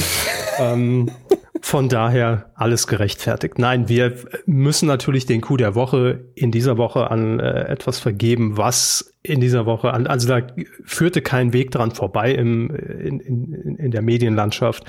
Und äh, da gilt jetzt auch nicht mehr, naja, ne, man könnte immer Böhmermann einen Coup der Woche geben oder immer den Rocket Beans oder auch äh, theoretisch sehr vielen Momenten bei Joko und Klaas. Aber ähm, was in dieser Woche gelaufen ist bei Joko und Klaas live, das sind ja die 15 Minuten, die die beiden gewonnen haben, ähm, im Rahmen der Sendung Joko und Klaas gegen Pro 7, die letzte Woche am Dienstag in die neue Staffel gestartet ist. Das kann man natürlich nicht ignorieren und wollen wir auch nicht ignorieren, weil es einfach nicht nur der Sache sehr dienlich war und, und sie der Sache einen Bärendienst erwiesen haben, sondern weil da auch, ähm, und deshalb ist es Coup der Woche, auch Fernsehgeschichte geschrieben wurde. Punkt. Das äh, lässt sich nicht bestreiten. Denn äh, ja, was war passiert? Eigentlich haben sie 15 Minuten Zeit, in denen die beiden dann machen können, was sie wollen. Ähm, das heißt, jetzt könnte man ja sagen, gut, die können auch bei ProSieben eh machen, was sie wollen. Ja, aber natürlich ist es trotzdem immer noch mal redaktionell durch ProSieben auch mitbestimmt und am Ende ja Haken drunter gesetzt und freigegeben. Ja, das läuft bei uns. In diesen 15 Minuten ist das eben nicht der Fall. Also der Sender weiß nicht, was die beiden dort präsentieren und haben auch kein Mitspracherecht, was sie machen. Ähm, und in dieser Woche gab es ein kleines Novum, denn ähm, Joko und Klaas und das Team von Florida TV haben schon, müssen wir keinen Hehl draus machen. Die Sendung ist ja vorproduziert, in dem Fall glaube ich vor drei Wochen aufgezeichnet worden. Ähm, also Joko und Klaas gegen Pro7 und man wusste natürlich, okay, erste Show, wir gewinnen. Das heißt, wir haben dann auch in dieser Woche 15 Minuten zur Verfügung. Aber man wollte ein bisschen was Größeres machen. Man hatte was geplant und hat da auch vorher dann pro sieben eingeweiht, weil man eben die Unterstützung brauchte. Denn aus 15 Minuten wurden mal eben sieben Stunden. Ähm, und diese sieben Stunden wurden der, dem Thema Pflege gewidmet. Mhm. Ähm, insbesondere dem Thema äh, ja, Pflegekräftemangel und wie die Pflege in Deutschland eigentlich aktuell aufgestellt ist und wie es um sie gestellt ist. Das äh, ist, glaube ich, so kann man es äh, festhalten. Und jetzt kann man dieses Thema natürlich äh, auf tausend verschiedene Arten angehen. Man kann eine Talkrunde machen, man kann Experten befragen, äh, man kann Pflegerinnen und Pfleger irgendwie befragen, vielleicht auch eine kleine Reportage dazu drehen. In diesem Fall hat man sich dazu entschieden, einer Pflegekraft, ich glaube im Uniklinikum in Münster war es, äh, Maike hieß sie, soweit ich das auf der Pfanne habe, ich und Namen, das ist immer wieder ein schönes Spiel. Ähm, ihr wurde eine Bodycam umgeschnallt und ihre komplette Schicht ab morgens um sechs, also es war natürlich nicht live, das war logischerweise auch aus Gründen des Datenschutzes äh, mit, mit Blurren von Daten und Pixeln und hin und her aufgezeichnet. Äh, man hat die komplette Schicht in Echtzeit sieben Stunden auf Pro 7 ausgestrahlt. Dazwischen gab es dann immer wieder Splitscreen, wo Leute wie äh, zum Beispiel äh, Alexander Jorde, übrigens auch Coup, der, äh, Coup des Jahres Gewinner, silberne Coup des Jahres damals, ne? äh, der ja damals schon immer positiv aufgefallen ist, äh, der sich für das Thema äh, Pflege sehr eingesetzt hat und ich weiß gar nicht mehr, warum hat er damals den Coup des Jahres gewonnen. Ich glaube, in irgendeiner Talkshow äh, mit Angela Merkel, oder? Kann das sein? Ja, ich glaube schon. Ja, irg irgendwie sowas war's. Also jedenfalls er kam zu Wort und natürlich auch viele Pflegerinnen und Pfleger, die erzählt haben und das war sicherlich so eine beeindruckende Situation. Ähm, ein Pfleger hat erzählt, er war auch schon als Soldat in Afghanistan und hat da wirklich schon viel mitgemacht und viel Scheiße gesehen und viel erlebt. Ähm, aber was in dieser zweiten Corona-Welle abging, ähm, da würde er lieber wieder nach Afghanistan. Das war so der Vergleich, um mal deutlich zu machen von der Fallhöhe, wie krass eigentlich die Situation als Pflegekraft in Deutschland nicht nur, ne, das immer dazu gesagt, also es ging jetzt nicht nur um die Pandemie, sondern generell, aber natürlich insbesondere, äh, wie anstrengend und eskalierend es eigentlich ist und wie schlecht die Arbeitsbedingungen teilweise immer noch sind und äh, ja, dass einfach die Wertschätzung für diesen Beruf, äh, ich glaube, das können wir festhalten, definitiv nicht so aussieht, wie sie aussehen sollte im Jahr 2021. Insbesondere nach diesem letzten Jahr. Und Absolut. ja, das waren die Statements, die immer wieder dazu eingeblendet wurden. Und das Besondere ist jetzt natürlich nicht nur, dass man diese sieben Stunden gezeigt hat und dafür logischerweise auch ähm, die Unterstützung von Pro7 brauchte, weil ja alle Sendungen, die angekündigt waren, alle Serien etc. aus dem Programm gekickt wurden, sondern ähm, diese sieben Stunden, und das ist eigentlich das Novum auf der medientechnischen Seite, dass wir sagen, das war Fernsehgeschichte, wurden komplett werbefrei gezeigt. Das heißt, es gab keine Werbeunterbrechung, es gab zwei Unterstützer, zwei Sponsoren, äh, die das möglich gemacht haben. Ich finde, die kann man hier auch nennen. Ja. Äh, die Telekom und Cosmos Direkt waren das, die gesagt haben, wir unterstützen euch da. Und ne, das ist halt, ich meine, es ist immer noch ein Privatsender, irgendwie zumindest kompensiert für diese sieben Stunden. Und ja, also wir, wir sind da ganz, dabei. Darf ich ganz kurz? Bitte, ähm, gern. Ich denke, da muss man auch einfach mal Respekt zollen. Jetzt nicht zwingend den Unternehmen, weil sie es gemacht haben, sondern einfach den Leuten, die das entschieden haben in den Unternehmen. Ich meine, das ist ja eine Sache, wo dann die Sales-Abteilungen zusammenarbeiten müssen und sagen müssen, ey, uns ist es wichtig, wir wollen das machen und wir müssen aber am Ende des Tages gucken, dass das irgendwie funktioniert, weil unsere Buchhaltung uns sonst auf den Kopf steigt. Die wollen das, das zwar auch, aber wir müssen eben als Privatunternehmen am Ende des Tages das irgendwie hinkriegen. Ähm, und wir können aber nicht die gebuchten Werbespots einfach da ausspielen, das wäre ja theoretisch auch gegangen, aber die haben ja gebucht für ganz andere Slots. Mhm. Ähm, und das für den Zuschauer dann auch kacke, weil der Zuschauer dann sagt, hey, ähm, eigentlich ist doch hier Werbeblock irgendwie komisch. Deswegen ist das natürlich die perfekte Lösung. Ähm, man hätte natürlich noch den absolut größten Respekt gehabt, wenn ProSieben gesagt hätte, nö, wir finanzieren das einfach, aber das wäre einfach, äh, da, da geht schon sehr viel Umsatz dann einfach drauf. Und deswegen ist das, glaube ich, die perfekte Lösung gewesen. Und ähm, da kann man ruhig den Hut ziehen. Ähm, innerhalb des kapitalistischen Systems gibt es da, glaube ich, einfach keine bessere Lösung. Und die hat man hier gefunden, die, die bestmögliche. Und das respektiere ich sehr. Ja, und vor allem muss man ja auch sehen, im Hintergrund muss ja auch die komplette Sales-Abteilung überhaupt erstmal dann die Agenturen und die Kunden anrufen, ja. die schon gebucht hatten, genau. um denen zu sagen, wir müssen euch wieder ausbuchen. Ähm, wir zahlen euch auch das Geld zurück ähm, oder wir ne, kompensieren das auf eine andere Art und so, Weise. Ja. Aber äh, an dem Abend können wir eure Spots nicht zeigen.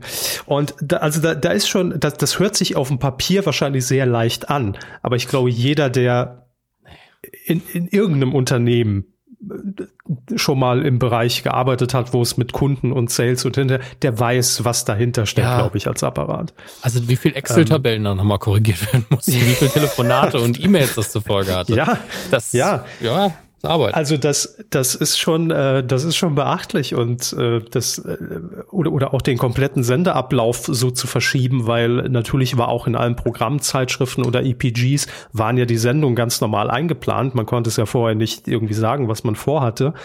Ähm, und es wurde auch vorher nicht gesagt, wie lange das geht. Ne? Also es wurde nur gesagt, Joko und Klaas haben zum ersten Mal die Unterstützung von Pro7 angefordert, aber nicht wofür. Also, das ist mal wieder, äh, ich meine, das haben wir hier schon oft gesagt, zu diesen 15 Minuten für mich immer noch so ein absolut guter Moment und zeigt einfach, dass äh, wie lineares Fernsehen mhm. wo die Stärken liegen und wie es funktionieren kann, dass man nicht ankündigt, um 20.15 Uhr laufen Weltpremiere, sieben Stunden ohne Werbung, Joko und Klaas zum Thema Pflege. Vielleicht hätten dann sogar wenige eingeschaltet. Es ja. ist einfach dieser Moment, man weiß nicht, was kommt, man weiß aber irgendwie, ach, es ist nur eine Viertelstunde, ach, ich muss dabei sein, um mitreden zu können. Was haben sie dieses Mal vor? Weil man ja auch weiß, wo die Messlatte ungefähr sitzt oder wo sie sitzen kann. Es ist ja nicht immer alles nur ne, gesellschaftlich relevant, ist ja auch oft Nonsens, was sie zeigen. Aber äh, ja, dieser komplette Abend, diese sieben Stunden haben im Schnitt äh, 12,2 Prozent Marktanteil gemacht über sieben Stunden hinweg. Und insgesamt lag die Nettoreichweite bei 5,84 Millionen Zuschauern. Ähm, also die man erreicht hat über die sieben Stunden, die mindestens eine Minute lang mal reingeguckt haben. Und ich finde, das ist halt ein guter Wert. Das war nirgends mhm. angekündigt, aber man hat ja auf Twitter dann auch unter dem Hashtag nicht selbstverständlich äh, mit über 40.000 Tweets bis in die Nacht rein gemerkt, dass da ja auch eine Aufmerksamkeit dadurch entsteht, wo jeder irgendwie gecheckt hat, okay, irgendwas muss da gerade Besonderes laufen. Ähm, wenn ich Zeit habe und gerade daheim bin oder wo auch immer, gucke ich da mal kurz rein. Ähm, und es zeigt einfach, dass man, ja, dass es nicht immer so dieses perfekt formatierte Fernsehen braucht oder man auch äh, mit Blick auf die öffentlich-rechtlichen äh, Sender äh, nicht sagen muss, oh, die Doku äh, drei Stunden wäre cool, wir müssen die aber zusammenraffen auf 60 Minuten und am besten zeigen wir es um 23 Uhr, ne, damit wir keinem wehtun. Also ich glaube, das zeigt einfach, dass gesellschaftlich relevante Themen auch sehr gut in einer Länge und auch für junge Leute äh, zu prominenteren Sendezeiten gezeigt werden können. Absolut. Definitiv. Und ähm, ich muss sagen, ich habe es ja vor allen Dingen passiv mitbekommen. Ich muss mir da irgendwie nochmal eine Zusammenfassung oder so anschauen. Ähm, aber ich habe es auf Twitter erlebt, äh, wie so oft. Und das ist immer ein guter Indikator dafür, wie lineares Fernsehen gerade ankommt. Und das war natürlich trending die ganze Zeit und es wurde überall drüber geredet. Und es hat absoluten Zuspruch von Konkurrenzsendern bekommen, von RTL, von Arte. Ähm, weil ich Arte jetzt nicht als direkte Konkurrenz sehe der Privaten, die sehen das vielleicht ein bisschen anders, aber ähm, dennoch einfach andere Fernsehsender, die einfach gesagt haben, jo, äh, großer Respekt davor, ziehen wir den Hut. Und das zeigt vor allen Dingen, dass man sich nicht nur eine Haltung erlauben darf, finde ich, als Medienhaus, sondern dass es ein Gewinn ist und vielleicht sogar eine Notwendigkeit, weil ansonsten ist man einfach nur eine Abspielstation von irgendwas. Hm. Und das zeigt sich in dem Moment, dass man das nicht sein muss. Man kann auch einfach sagen, hier stehen wir, das sind unsere Ansichten ähm, und ähm, ja, kommt damit klar sozusagen. Und äh, vor allen Dingen auch in dem Fall einfach eine positive Botschaft, wo man gar nicht drum rumdiskutieren kann. Es kann niemand sagen, also ich, ich möchte wirklich irgendjemanden, der um die Ecke kommt und sagt, nee, das war nicht gut, weil. Das möchte ich wirklich gern hören, aber der muss dann auch mit, oder sie muss dann auch mit dem Echo umgehen können. Äh, weil, weil ganz ehrlich, ich sehe nichts, was an dieser Aktion schlecht war. Denn wenn irgendjemand im Moment mehr als unseren Respekt und unser Danke verdient hat, dann sind es die Pflegekräfte. War vorher schon so, ist jetzt seit einem Jahr richtig hart. Und ähm, jeder, der uns jetzt auch irgendwie auf Nachtschicht ab und zu hört, sage ich es auch gern nochmal, einfach nur Danke. Und ich wünschte, ich könnte euer Gehalt erhöhen, aber ich kann es nicht. Mhm. Das ist alles richtig hart und scheiße gerade. Naja, vor allem, ich finde es ja immer erstaunlich, äh, weil natürlich dann auch viele, also die einzige Kritik, die ich an dem Abend gelesen habe, waren halt ein paar Serienfans, warum läuft hier nicht meine Serie? Ähm, okay, ja gut, das, das ist ein ja, Moment, das ich äh, zumindest gut. einfach abtun kann und wegwinken. Aber das sollte im Jahr 2021 auch nicht mehr das Problem sein. Nee. Ähm, ich fand es zum einen sehr gut, dass man sich auch dazu entschieden hat, jetzt nicht irgendwie auf, äh, auf eine Intensivstation oder eine Corona-Station zu gehen, ne, sondern es war in dem Fall, ähm, äh, ich glaube, Knochenmark- und Transplantationszentrum. Mhm. Genau, das war äh, die, die, die Station. Ähm, und das Faszinierende war auch, und ich habe es an mir selbst festgestellt, ich habe es nebenher laufen, äh, ich glaube, ich bin dann irgendwie so um ein Uhr oder lief hier bis drei, bin ich dann ausgestiegen. Ähm, das war natürlich auch so, eine, so ein bisschen Slow-TV, ja. Ähm, aber man, man hat irgendwie sich, und das habe ich auch oft auf Twitter gelesen, sich so verpflichtet gefühlt, dieser Maike gegenüber, ich muss da jetzt irgendwie bis zum Schluss dranbleiben, weil die hat nach, nach fünf Stunden das erste Mal irgendwie eine kurze Pause gemacht und hat einen Schluck getrunken und musste direkt schon wieder weiter und kam eigentlich nie dazu, irgendwie sich mal hinzusetzen oder mal was zu essen oder mal auf Toilette zu gehen. Ähm, das war so dieses Mitfiebern in dieser Doku, nach dem Motto, okay, jetzt kommt schon der nächste und da klingelt's wieder, ne? Irgendwie 35 Patienten mit drei Pflegerinnen und Pflegern, ähm, dass dann irgendwie ihr das auch so, oder dem, dem gerecht werden zu wollen. Ich gucke das jetzt bis zum Schluss. Ich will diese Schicht jetzt mitmachen mit ihr. Also es war irgendwie äh, richtig schönes zu beobachten auf Twitter. Ähm, und das ist ja immer das Beste, weil auch viele als, als Kritik in dicken, fetten Anführungszeichen geäußert haben. Naja, aber das ist ja morgen alles wieder vergessen. Ne? Was bringt das? Äh, da will ich nur sagen, also selbst wenn da nichts draus resultiert, was ja wirklich immer mit einem ja, viel größeren Apparat nochmal zusammenhängt als das, was man irgendwie mit so einer Sendung natürlich bewirken kann, trotzdem haben fünf, über fünf Millionen Menschen es an diesem Abend gesehen und wurden mit dem Thema kon konfrontiert und es, es, geht einfach ja auch ums Bewusstsein. Ne? Das ist ja der eine Punkt. Zum anderen hat auch am nächsten Tag auf der Bundespressekonferenz Jens Spahn von sich aus diese Doku angesprochen, weil er natürlich auch an dem Abend, ich glaube, sehr, sehr häufig angetwittert wurde. Hey, Herr Spahn, empfangen Sie ProSieben? Gucken Sie doch mal rein. Ähm, und äh. ja, ob da jetzt was draus resultiert, wissen wir alle nicht. Ne? Also geben wir uns auch keine Illusionen hin, ob da jetzt irgendwas sich damit verbessert. Aber es ist wieder im Bewusstsein und mhm. deshalb finde ich es gut und finde ich es richtig. Ähm, und ja, Herr Hammes, ich will nur noch am, am Ende sagen, ich haben wir jetzt nicht drüber gesprochen, aber mhm. ähm, weil wir ja immer sagen, ja gut, wenn wir jetzt hier den Coup der Woche und nein, es gibt auch keinen Sonderpreis dafür, das machen wir nicht, haben wir noch nie gemacht, ist ganz normal Coup der Woche, geht in die Coup des Jahres mit ein. Damit aber jetzt nicht wieder irgendjemand hier aus der hintersten Ecke rauskommt und sagt, ja klar, äh, gewinnt am Ende, weil der Körper bei Pro7 arbeitet, machen wir das so.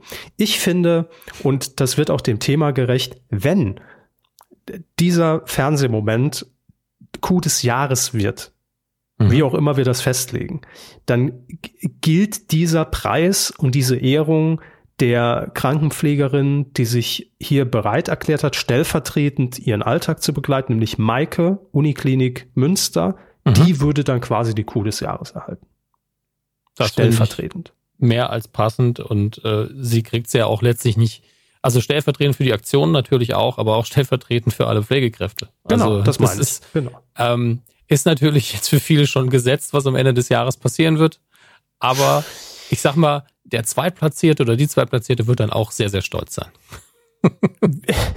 Wir wissen nicht, was noch kommt. Also das von ist, daher. Das ist wahr. Vielleicht haben wir ja demnächst know. von Harpe Kerkeling eine Aktion, der es aktiv schafft, dass die Pflege irgendwie besser bezahlt wird. Dann haben wir natürlich einen harten Kampf. Aber ähm, wir werden sehen. Das Jahr ist noch vergleichsweise jung. Das ist Anfang. Das stimmt. Aber natürlich mega Aktion und äh, ja. wird definitiv in die Geschichtsbücher des Fernsehens eingehen. Das ist schon klar.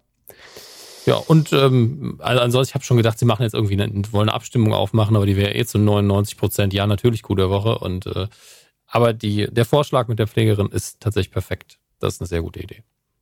Sehr gut. Schön. Da, dann sind wir doch damit auch schon wieder durch, ne? Richtig. Weidengeflüster. Ah, so ein Jingle und man ist direkt wieder irgendwie in. Das erfrischt. Das erfrischt.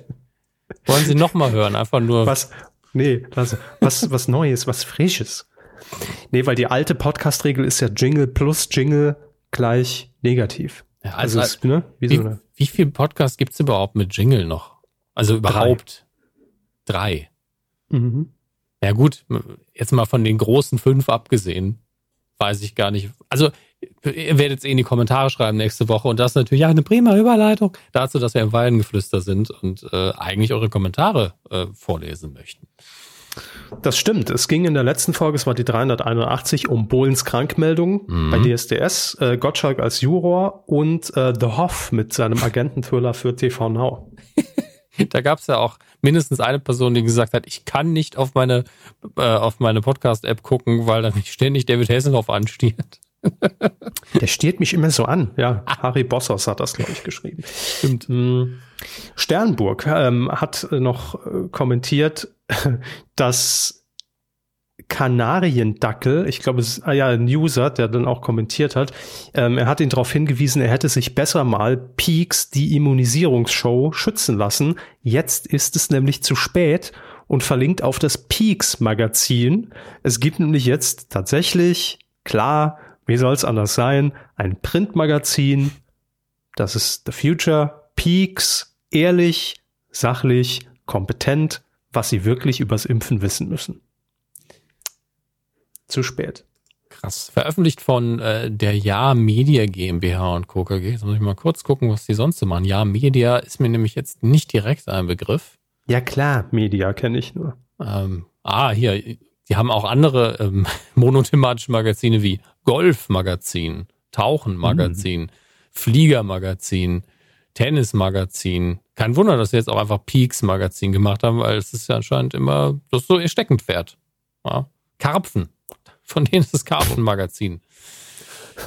Jäger. Leser, Leserinnen und Leser, die Karpfen lesen, lesen auch Peaks. Äh, hm. Kanariendackel hat dann auch schon kommentiert, er hat aber noch viel mehr Eisen im Feuer zu diesem Thema, zum Beispiel Peaksklusiv das Magazin mit Frau Ludowig. Wel welche Stars haben sich schon pieksen lassen? Haben die Royals wirklich blaues Blut? Mit dabei Jumbo Schreiner als Peaks-Tester, der sich durch alle Impfs Impfserien testet und Do-it-yourself-Tipps von Jan Ulrich. Wow, wow, wow, wow, wow. Aber hat Jan Ulrich nicht neulich auch was zum Impfen gesagt oder war das nur ein Meme, was jemand gebaut hat? Das weiß ich nicht. Da muss ich jetzt mal ganz kurz pseudo-investigativ in die Tasten hauen. Jan Ulrich impfen. Also das ist keine Aufforderung. Gut, ähm, dass sie nicht Jan Ulrich Spritze gegoogelt haben. Tatsächlich den, den dann Top-Ergebnis, wenn man Jan Ulrich impfen äh, eingibt, ist Jan Ulrich ist der dritte Platz bei der Tour de France 2005. Ich glaube, ähm, dann kann man das äh, in die Richtung Meme schieben. Ich lasse mich auch da wie immer gerne korrigieren. Aber mehr Zeit haben wir jetzt dafür nicht. Gut. Äh, Baphomet hat äh, noch kommentiert. Da muss ich mal. Ah, hier. Äh, Moin, ihr Kühe, wieder eine tolle Folge. Medienkuh ist mein einziger Kontakt im Bereich Fernsehen mit den linearen Medien. So Kontakte reduzieren, Leute. Ja, das ist ja. schon richtig, aber ohne euch würde ich überhaupt nichts in dem Bereich mitbekommen. Ist immer eine der häufigsten Meldungen, aber geht mir ganz genauso. Und im Podcast würde ich auch nichts mitkriegen. Ja, aber ich muss mal sagen, es geht mir auch auf den Sack diese Aussagen gehen mir wirklich auf den Sack. Nein, muss ich wirklich sagen, weil ich verstehe, dass heute äh, niemand mehr sagen muss, ich habe einen Fernsehanschluss, ja, wie man das klassisch kennt. Von wegen, ich gehe jetzt zu Vodafone und habe da eine Buchse und dann stecke hier mein Koaxialkabel rein und dann habe ich keinen Empfang, dann muss ich da nochmal anrufen. Das ist, äh, verstehe ich komplett. Braucht man auch nicht mehr.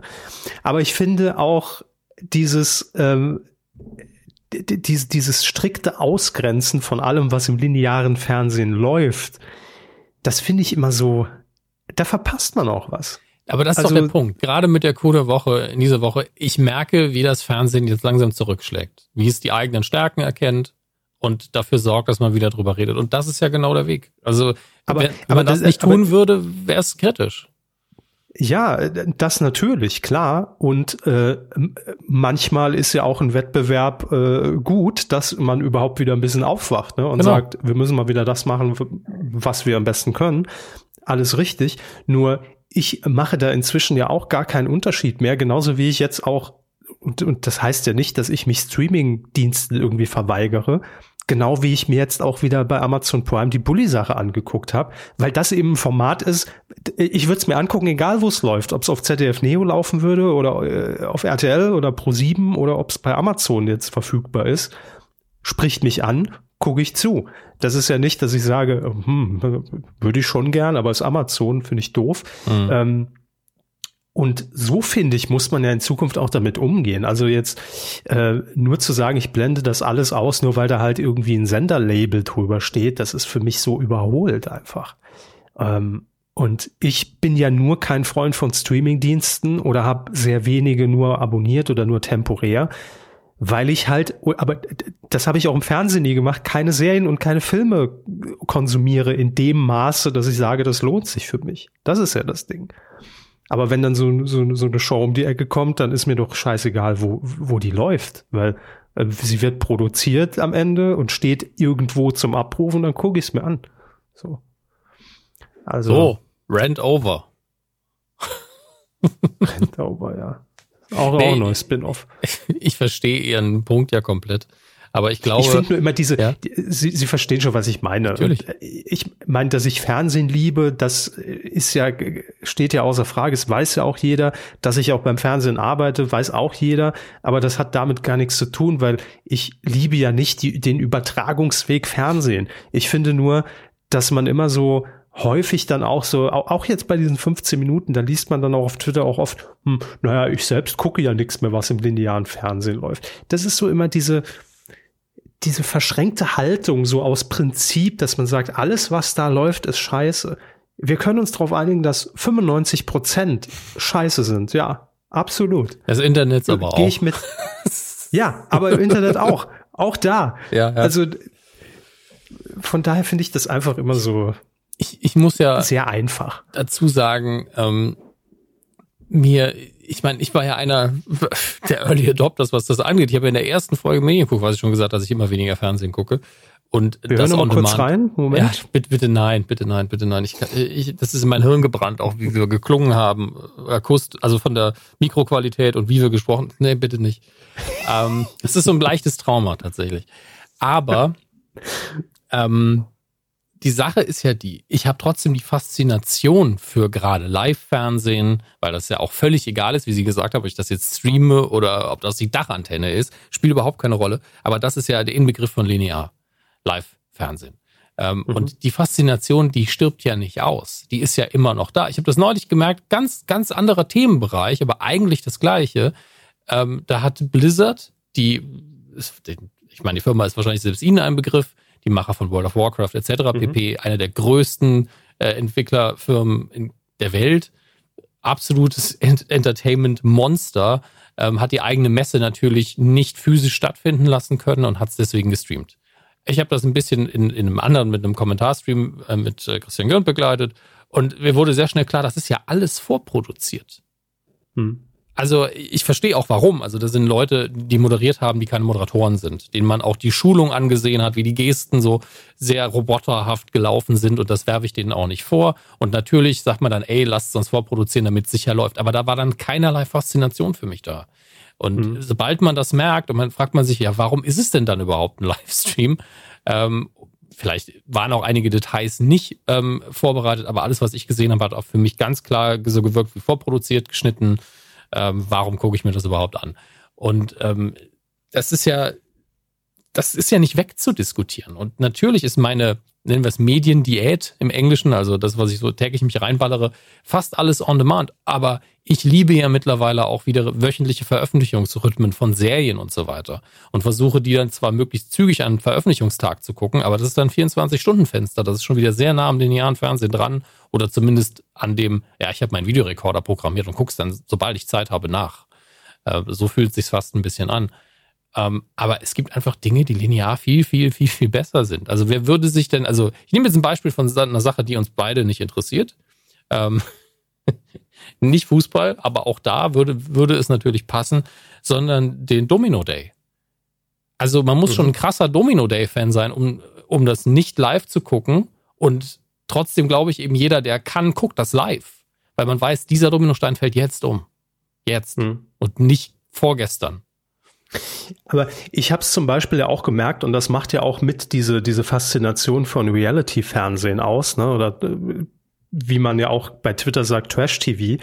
Ähm, auch als ich mir dann so die, die paar Minuten Promis unter Palmen angeguckt habe, das ist zwar immer noch ganz nett, aber ich will ja in dem Moment auch bei Twitter mitlesen ne? und will einfach äh, äh, in, de, in dem Moment, wenn ich eine Emotion empfinde, ob das jetzt äh, Entsetzen ist oder wie kann er denn das sagen, wie kann er das denn machen, wie kann der denn da wirklich mitten in die Villa kacken, ne? So, Spoiler. Nein. Wird nicht passieren. Dann will ich ja quasi mitlesen, oh Gott, wie sehen das jetzt gerade andere? Krass, was, was geht denn da ab? Ja, also das, das macht's ja aus. Ähm, und witzig, dass Sie das sagen mit dem Vorproduziert, das nur noch ganz äh, abschließend. Ähm, bei, äh, bei Apple ist es ja jetzt auch so, die sind ja dazu übergegangen, keine Keynotes mehr zu veranstalten aufgrund der Situation, mhm. sondern die haben ja einfach komplett in sich abgeschlossen, fertig produzierte 45-minütige Filme die Wochen vorher einfach bis ins perfekte Detail vorproduziert sind, wo die auch nicht mehr auf einer Bühne stehen, sondern wo so komplette Kamerafahrten über den neuen Campus sind und dann mhm. sie, wechseln sie die Abteilung, da fährt die Kamera durch die Decke und dann aber steht da unten jemand krasser und erklärt. Produktionswert dann aber auch wenigstens. Äh, mega, also wirklich besser geht's nicht. Punkt. Mhm. Ne? Ich meine, wenn jemand das macht, dann Apple bis in die Klar. Perfektion, weil Geld spielt keine Rolle aber es hat nicht mehr diesen Charme. Also klar, natürlich auch die Infos, das kommt bam, bam, bam hintereinander, dass keine Sekunde gibt, wo man da mal durchschnaufen kann. Und nach der Stunde ist man auch echt fertig. Also da sitzt man dann so, okay, wow, krass, was war das? Hier ist gerade ein ICE durchgerollt.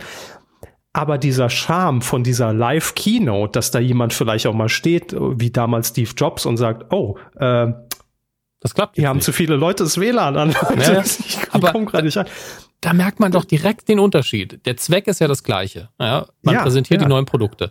Jetzt hat man heftig durchproduzierte Filme, die super funktionieren, wie Sie sagen. Aber es ist definitiv nicht das Gleiche, denn die Inszenierung auf der Bühne, ich habe ja auch schon mal eine Keynote geguckt, de facto ist die ja kacke. De facto kommt da einer Klar. raus und erzählt ein bisschen langweilig was in dir Vortrag. Da muss die Inszenierung aber nicht krass sein, weil alle wissen, wir kriegen die Infos jetzt. Jeder Satz genau. kann bedeuten, wow, 400 Gigramm oder eben nicht. Oder ja, irgendeine oder auch komplett neue Idee, die sie sich haben einfallen lassen. Und das ist das Spannende daran gewesen. Nicht die Inszenierung an sich, auch wenn die wichtig ist, aber in dem anderen Fall ist man so, ey, wir können jetzt Kameraperspektiven machen, wir können jetzt XY machen, dann müssen wir das auch tun. Denn ansonsten, wenn wir das genau so machen, ist öde. Siehe Blizzard, ganz ehrlich, die haben sich nicht ja. so angestrengt. Ja, aber trotzdem geht dieser komplette Charme verloren und auch diese, ja. da ist auch dieses, die, diese Reaktion, ne, die ich, die mir dann einfach fehlt. Also wenn dann, wenn Apple sich dann da vorne hinstellt und sagt, hier, wir haben einen neuen Monitor für 6000 Euro und der Ständer kostet übrigens 1500 dazu. wenn man, wenn man die Journalisten dann hört, oh, ja, das ist dann mhm. halt schon das Statement, das kriege ich natürlich in so einer 45 Minuten Produktpräsentation, die geil geschnitten ist, ohne Frage, äh, kriege ich das ja alles nicht mehr mit. Also das ist schon, das finde ich, geht einem schon da flöten und äh, ja, das macht es dann einfach aus, wenn, wenn, wenn der Bums live ist. Das will ich sehen. Ich will auch jemand da scheitern sehen, eventuell, ne? Dass ja. jemand steht und vielleicht nicht so eloquent ist und nicht den dritten Anlauf machen kann. Die, also die Momente, in denen Steve Jobs mir am sympathischsten war, waren immer die, wenn was nicht geklappt hat. Es gibt einen Moment auf YouTube, wo ihm jemand eine wirklich kritische Frage stellt, die er dann sehr menschlich beantwortet hat, fand ich, und sehr realistisch ähm, mhm. wo er auch gesagt hat, ey, ich weiß nicht alles, ich kann nicht alles, ich mache nicht alles, dafür haben wir andere Leute ähm, und die arbeiten auch wirklich hart, äh, der dann auch gesagt hat, ja, die Software mag die bessere sein, aber es ist nicht vermarktbar, äh, etc., es ist nicht marktreif. Ähm, und in einer anderen hat er da gesessen, es ging was nicht und er hat gesagt, ich brauche Hilfe, es ist ein technisches Problem. Davon mhm. keine Ahnung. Und das sind die Momente, in denen er sympathisch war. Und wenn man das polished produziert, ist dieser menschliche Faktor weg. Ja.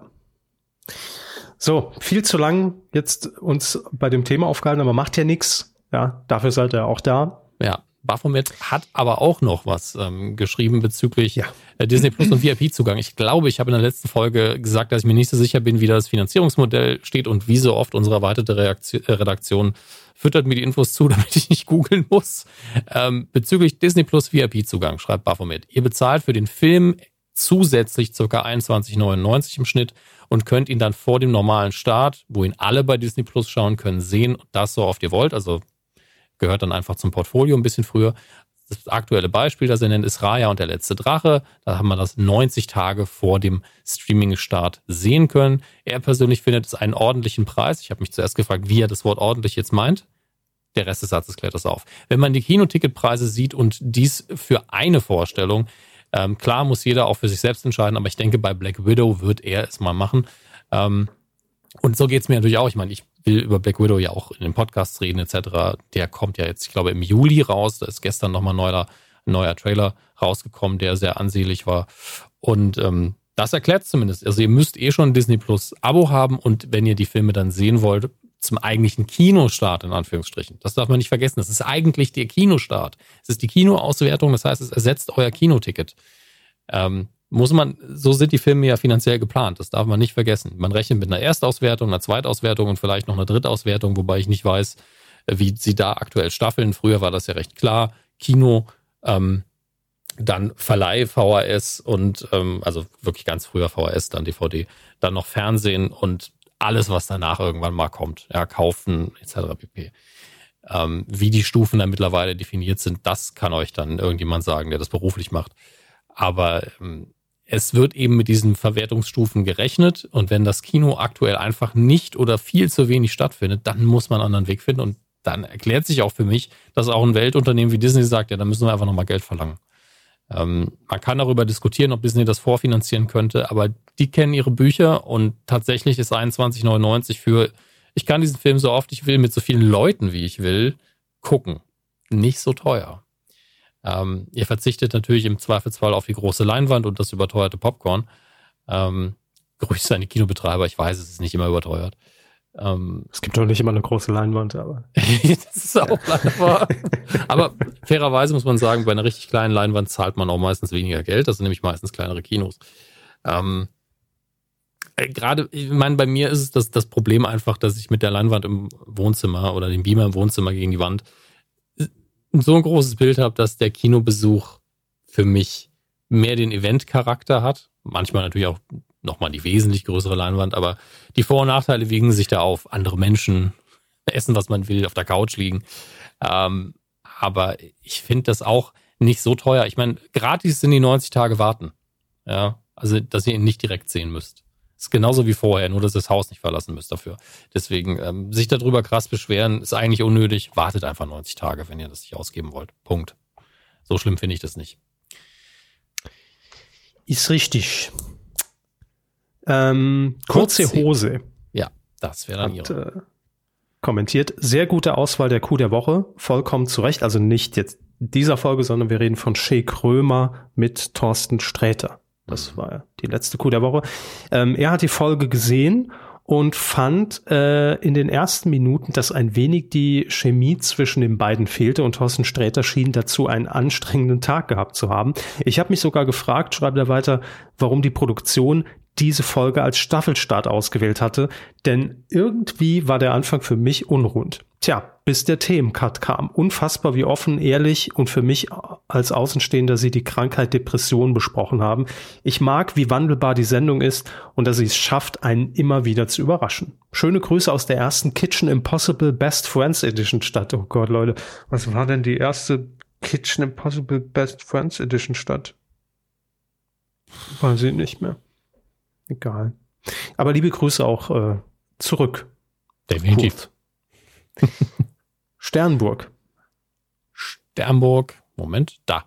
Äh, ich vermute, den Coup der Woche brauche ich nicht extra vorzuschlagen und auch gar nicht erwähnen, was ich meine. Auch der Coup des Jahres scheint mir heute bereits festzustehen. Ich bin großer Freund dessen, ähm, großer von dessen Europas größten Medienpreis auf mehr so kleine, nette Momente zurückzuführen, aber an dem heute kann kein Weg vorbeiführen. Unterschreiben wir, glaube ich, beide. Ähm, diese Nummer ist übrigens exakt das, was ich seit Beginn der Pandemie und eigentlich auch vorher schon von meinen öffentlich-rechtlichen erwarte. Ähm, wird ja, also es hat irgendjemand, das habe ich auf Twitter gesehen, ähm, Sie sagen mir bestimmt gleich nochmal, wie die Sendung heißt, nochmal hervorgehoben, dass es ja zumindest was Feuerwehreinsätze und so weiter angeht, ähnliche Formate gibt. Das haben wir hier auch schon mal mehrfach thematisiert. WDR, glaube ich. Im WDR, genau. Ähm, ist natürlich der Fokus nicht so stark auf die Pflege und nicht so groß angekündigt oder nicht inszeniert. Es war halt, es ist halt kein Event, wenn es stattfindet. Ähm, aber man darf nicht vergessen, dass solche Dinge zwar passieren, aber dass hier nochmal was ganz Besonderes war und ähm, man durchaus äh, sagen kann, ja, vielleicht wäre Hauptprogramm mal angesagt gewesen. Auch, also ein, eben genauso eine Spezialsendung. Jetzt ist es eben auf Pro7 passiert, Hauptsache es passiert natürlich. Ähm, und ich glaube, dass das auch bei vielen Redaktionen zumindest so ein Oho-Moment ausgelöst hat. Mhm. aber natürlich dieser Mix aus Unterhaltung und diesem ernsten Thema, weil ich bin mir recht sicher, dass das auch unterhaltsam inszeniert war, in dem Sinne, dass einem nicht nur übel geworden ist dabei. Also jetzt nicht durch das Gezeigte, dass das irgendwie medizinisch ähm, schlimm gewesen wäre, sondern ähm, dass das einfach ein bedrückender Umstand ist, den man da illustriert. Ähm, und ich glaube, das ist ganz wichtig, dass man den Leuten, dass man die Leute ein bisschen an der Hand nimmt bei sowas. Ähm, Jerry hat auch noch äh, zu den 15 Minuten äh, beziehungsweise sieben Stunden geschrieben. Das war ein Stück Fernsehgeschichte, während man am Anfang des Ganzen dachte, dass es einfach nur eine Doku über die Pflege und den Pflegenotstand wird, wurde man mit der Zeit doch sehr überrascht. Eine komplette Schicht einer Pflegerin in der Primetime ohne Werbung, einfach ungefiltert und nah zu zeigen, ist etwas Einzigartiges. Man hat Stunde um Stunde immer mehr begriffen immer mehr begriffen, wie sehr unter Strom Pfleger und Pflegerinnen stehen müssen und wie hart dieser Job ist. Natürlich wusste man dies, aber man sah es noch äh, nie aus dieser Perspektive. Vor allem dabei die Tweets von Pflegern zu sehen, die ihre Situation beschrieben und dankbar für diese Aktion waren, zeigen, wie wichtig es war, den Finger in diese Wunde zu legen und zu zeigen, dass es eben endlich eine Veränderung, dass eben endlich eine Veränderung nötig ist. Das ist ein großer Fernsehmoment 2021 gewesen. Klar, letztes Jahr war es die Quarantäne-WG. Ne? So hat jedes Jahr eben seine Momente. Ja. So. Bevor wir, äh, vielen Dank, Jerry. Ja, vielen Dank, Jerry. Bevor wir Danke sagen für eure Spenden, Gelegenheit für einen Körper, das rauszusuchen, wenn das Ja, ja, hat. ich habe ähm, schon geklickt, alles klar. Wollte ich noch abschließend wahrscheinlich für diese Folge nochmal was dazu sagen, was mir gerade erst wieder eingefallen ist. Es gab ja dazu auch den, den Hashtag, nicht selbstverständlich, ähm, unter dem vermutlich die, äh, diese äh, Nachrichten von den ganzen Pflegekräften eingelaufen sind. Und ähm, wir waren hier vor kurzem äh, bei einem Arzttermin und das Ding hat am, also am nächsten Tag und da stand dann auf einem Monitor, der im Wartezimmer war, einfach ganz groß dieser Hashtag. Also das kam auch bei den richtigen Leuten an und wurde da gut aufgenommen. Äh, also die Aktion ist wirklich in die Breite gegangen und das ist bemerkenswert, finde ich sehr, sehr stark. Das dann, also ich weiß nicht, man hat offensichtlich genau das Richtige getan. Was soll ich noch dazu sagen? Ähm, aber ich wollte nur sagen, ein Hashtag in der Realität zu, zu sehen, ist immer was Besonderes. Deswegen wollte ich es kurz erwähnt haben. Das stimmt. Ähm so, ähm, was Besonderes sind natürlich auch immer eure Spenden, äh, dass ihr einfach mal sagt. Entschuldigung, aber hier, die Überleitung war einfach. Mh. Hm. Was denn? Chefskiss, die Überleitung. Hä? Chefskiss. Das heißt, wenn man die, wenn man Daumen und Zeigefinger einander macht und dann so küsst und so macht, was wir jetzt nicht sehen können. Also war eine ah, sehr ja. gute Überleitung. Machen Sie weiter. Gut, ähm, Ihr habt gespendet und zwar einmal Diana. Sie schreibt für den Tee oder Kaffee bei eurer Morning Show. Oh Gott. Tee oder Kaffee? Gibt's Hoffentlich ja nie. Und äh, dann haben wir natürlich auch wieder unsere Monatsspender. Äh, Tobias, Johannes, Lutz, Günther, Christian, Michaela, Alexander R., Alexander H. und Fabian, die auch wieder mit an Bord sind.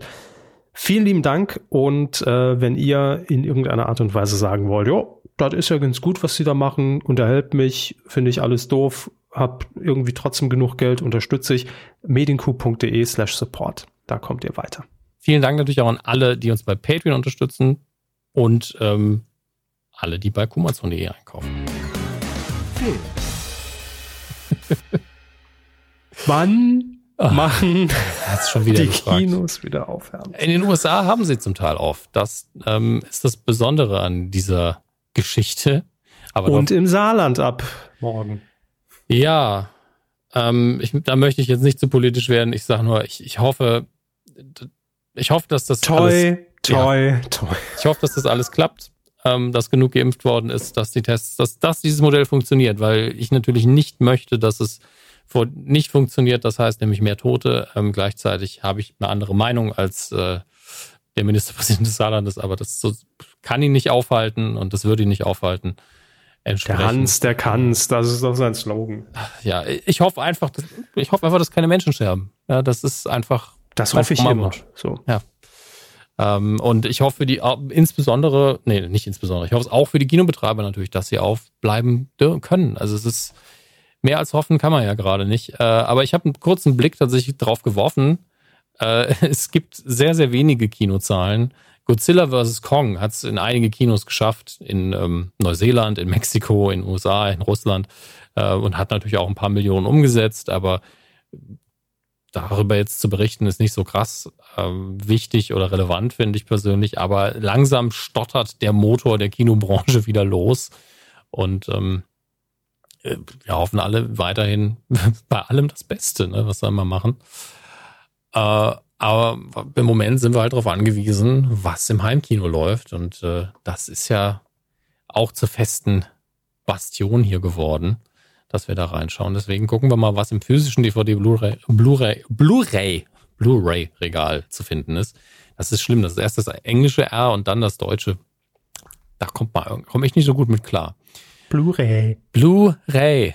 Blu-ray Regal. Anstrengend. Es gibt den Director's Cut von Spawn jetzt auf Blu-ray. Ähm, bin ein bisschen überrascht davon, das gerade zu sehen. 90er Jahre Comic-Verfilmung äh, die in Vergessenheit geraten ist. Ich weiß nicht, ob der dann aber auch komplett ungeschnitten ist. Da müsste ich mich jetzt einlesen, weil er FSK 16 ist. Ich habe ihn nie gesehen, deswegen weiß ich nicht, wie brutal er ist. Aber ich vermute, dass der Director's Cut nochmal ein bisschen brutaler ist. Vielleicht hat man ihn aber auch neu einschätzen lassen und deswegen ist FSK 16 ungeschnitten. Dann Teen Wolf, die komplette Serie. Ich habe nie eine Folge gesehen. Ich kenne ja noch die beiden Originalfilme aus den 80ern. Aber die Serie hatte ja eine krasse Fanbase. Das habe ich mitbekommen. Und äh, ihr findet die komplette Serie als Limited Collectors Edition. Huiuiui, vielleicht auch in einer normalen Ausgabe, denn die hier ist recht teuer für 80 oder 88 Euro. Also da lohnt sich das Blu-ray-Upgrade, finde ich. Ähm, dann gibt's noch eine neue Steelbook UHD von einem meiner Lieblingsfilme, Gattaca. Äh, ganz, ganz hervorragend mit Ethan Hawke und Jude Stand Law. der nicht sogar mal auf, auf Körbers Filmschule? Definitiv. Ich weiß nicht, ob sie den geguckt haben irgendwann, aber er stand Gucken drauf. wir gleich. Körbers Filmschule. Gattaca. Exalt. Bitte links aussteigen. Ähm, Folge 8. Oh Gott. oh, ja, dann können Sie da mal reinhören. Hier. Aber es, es wiederholt sich einfach alles. Ne? Ja. Folge 8 war Pro7 eröffnet Promi TV Knast. Mhm. Okay. Der Preis ist heiß, Comeback. Ah ja. Pimp My Puff. Kerkeling Interview. Steh oder Sitzpinkler. so. Und außerdem hier Körbers Filmschule Gattaca. Ja, doch, war Folge 8. Hört noch mal rein. Eigentlich aktuell. Was war denn der TV-Knast? Weiß ich nicht mehr. Ah, Solitary, das war dieses Ding äh, mit Sonja Kraus, wo die, wo die, wo die Promis in diesem äh, Raumsitz äh, festgehalten wurden und, und Aufgaben lösen mussten mit, mit dieser Siri-Stimme, die es da immer gab. Okay. Okay, gut, ja krass, gut und so weiter. Dann haben wir noch was, was ich gerade gesehen habe, von dem ich gedacht habe, dass ich davon nie wieder was hören würde. Nämlich Starcom hatte anscheinend in Deutschland den Untertitel Das Galaxis-Team. Habe ich als Kind sehr gern, ich glaube auf RTL geguckt. Ähm, eine Animationsserie, die sehr stark vom äh, US-Militär inspiriert ist, Sci-Fi-mäßig. Man sieht die verschiedenen Branchen des US-Militärs, wie sie im All operieren. Ähm, aus heutiger Perspektive vielleicht so ein bisschen, okay, okay, so viel Soldatenquatsch aber war eben Sci-Fi mit Lasern. Pew Pew. Fand ich natürlich super. Und war angelegt als natürlich eine Serie, die Spielzeug verkaufen sollte. Hat sie auch, auch bei mir. Denn das Tolle an dem Spielzeug von Starcom war, die haben ganz viel mit Magneten gearbeitet. Und da bin ich ja durchgedreht. Ähm, weil natürlich im Weltall keine Schwerkraft alle magnetische Stiefel getragen haben, gab es auf jeder Fläche der Fahrzeuge und Raumschiffe irgendwo Metalldinger und die Figuren hatten alle mit auch Magnete unten an den Füßen. Das, ist was, das hab's geliebt. Hab's wirklich geliebt. Sendung ist vermutlich das, furchtbar gealtert, aber trotzdem. War wahrscheinlich auch so ein Ding, wo man sich fragen muss, was war zuerst da, die Magneten oder die Serie? Wir haben extra die Magneten erfunden für diese Zeichentrickserie. Ja, wahrscheinlich ja. war es so. Jemand hatte die Idee, hat den Magneten erfunden, um das dann als äh, Spielzeug für die Serie und dann hat man sich erstmal überlegt, ja. wie sieht die Serie aus? Ja, aber hier kommt jetzt auf DVD das äh, Volume 2 raus, also das veröffentlicht man anscheinend noch so in so kleinen Happen. Ähm, da vielleicht entweder warten, bis es eine Gesamtbox gibt oder mal gucken. Aber das ist bei mir vorübergegangen, dass es das erste gab. Jetzt irgendein Hörer kommentiert jetzt, ah, sie haben Volume 1 doch schon in Folge 301 äh, vorgestellt. Keine Ahnung. Ähm, ihr kennt mein Gedächtnis, aber auf jeden Fall immer schön, wenn ich sowas sehe. Dann kommen noch sehr, sehr Haben Sie jetzt schon im Übrigen hier äh, Nostradamus-mäßig die neue Kerkling-Show äh, geleakt? Ach ja, die In muss kleinen Happe die, die, die habe ich ja auf meiner Festplatte noch rumliegen. Die muss ich erst gucken, bevor ich sie leaken kann. Ähm, dann kommen noch, war nur ein Witz, ne? Äh, dann kommen noch einige Horrorsachen raus, die ich nur wegen der Titel äh, erwähnen möchte, weil die zum Teil sehr, sehr schön sind. Nämlich das eine ist noch relativ, äh, ja, nicht so schlimm. Dark Waters, drei äh, Discs, limitiert auf 444 Stück. Warum denn nicht, warum nicht 666? Gibt gar keinen Sinn. Ähm, auf dem Cover eine, ist eine sehr unheimliche Nonne und äh, deswegen wollte ich das erwähnt haben. Aber das hier, das sieht nach richtig hartem Trash aus. FSK 18 natürlich. Uncut Edition von Satanic Panic. Ich wollte das einfach nur mal vorlesen. Das klingt hervorragend. Ähm, widmen wir uns jetzt dem digitalen Heimkino. Dort sind natürlich wie immer ganz, ganz viele Sachen reingelaufen. Wir haben auf Amazon Prime Video ähm, Live by Night oder Live by Night, ich bin mir gar nicht sicher, wie man es in dem Fall aussprechen muss, ähm, mit Ben Affleck in der Hauptrolle. Und ich habe keine Ahnung davon, habe das null mitbekommen. Wahrscheinlich ist der Film, ja, wann kam denn der raus? Das muss doch auch irgendwo stehen. Naja, egal. Spielt keine Rolle, sieht tatsächlich sehr gut aus. Ist ein Period Piece, wie, wie wir Anglophonen sagen. Spielt in den Roaring Twenties, jetzt also genau vor 100 Jahren ungefähr. Und äh, den Zeiten der Prohibition in den USA. Also ein bisschen, ein bisschen Krimi, ein bisschen Kriminelle. Ben Affleck guckt böse und ist nicht Batman. Ich glaube, der wird, der ist ganz gut. Ohne ihn gesehen zu haben. Allein grob von der Inhaltsbeschreibung und dem Cover glaube ich, dass der gut ist. Nehmt mich da bitte nicht zu ernst. Ähm, Netflix hat, ich glaube, alle Shrek-Teile jetzt ins Programm reingenommen, falls ihr die mal wieder gucken wollt auch wenn ich nicht weiß warum. Dann natürlich Barbie Princess Adventure, ganz, ganz große Empfehlung. Ähm, Direkt Ohrwurm wieder von Aqua. Das ging aber leicht jetzt. Ähm, für die Fans von Bob's Burgers, ich glaube, die sind jetzt komplett auf Disney Plus verfügbar. Also nicht die Burger, sondern die Sendung. Achso, ihr wollt schon ne? bestellen. Bei Disney Plus auf der Fernbedienung den Bestellknopf suchen. Oh, das wäre natürlich die Mega-Kooperation. Ich bin in der Disney Plus App auf Bob's Burger und habe dann unten direkt irgendwie den Lieferservice. Oh ja, ich nehme drei. Zack, kommt in einer Viertelstunde. Oh, ich bin Pünktlich Bob. zu Folge drei.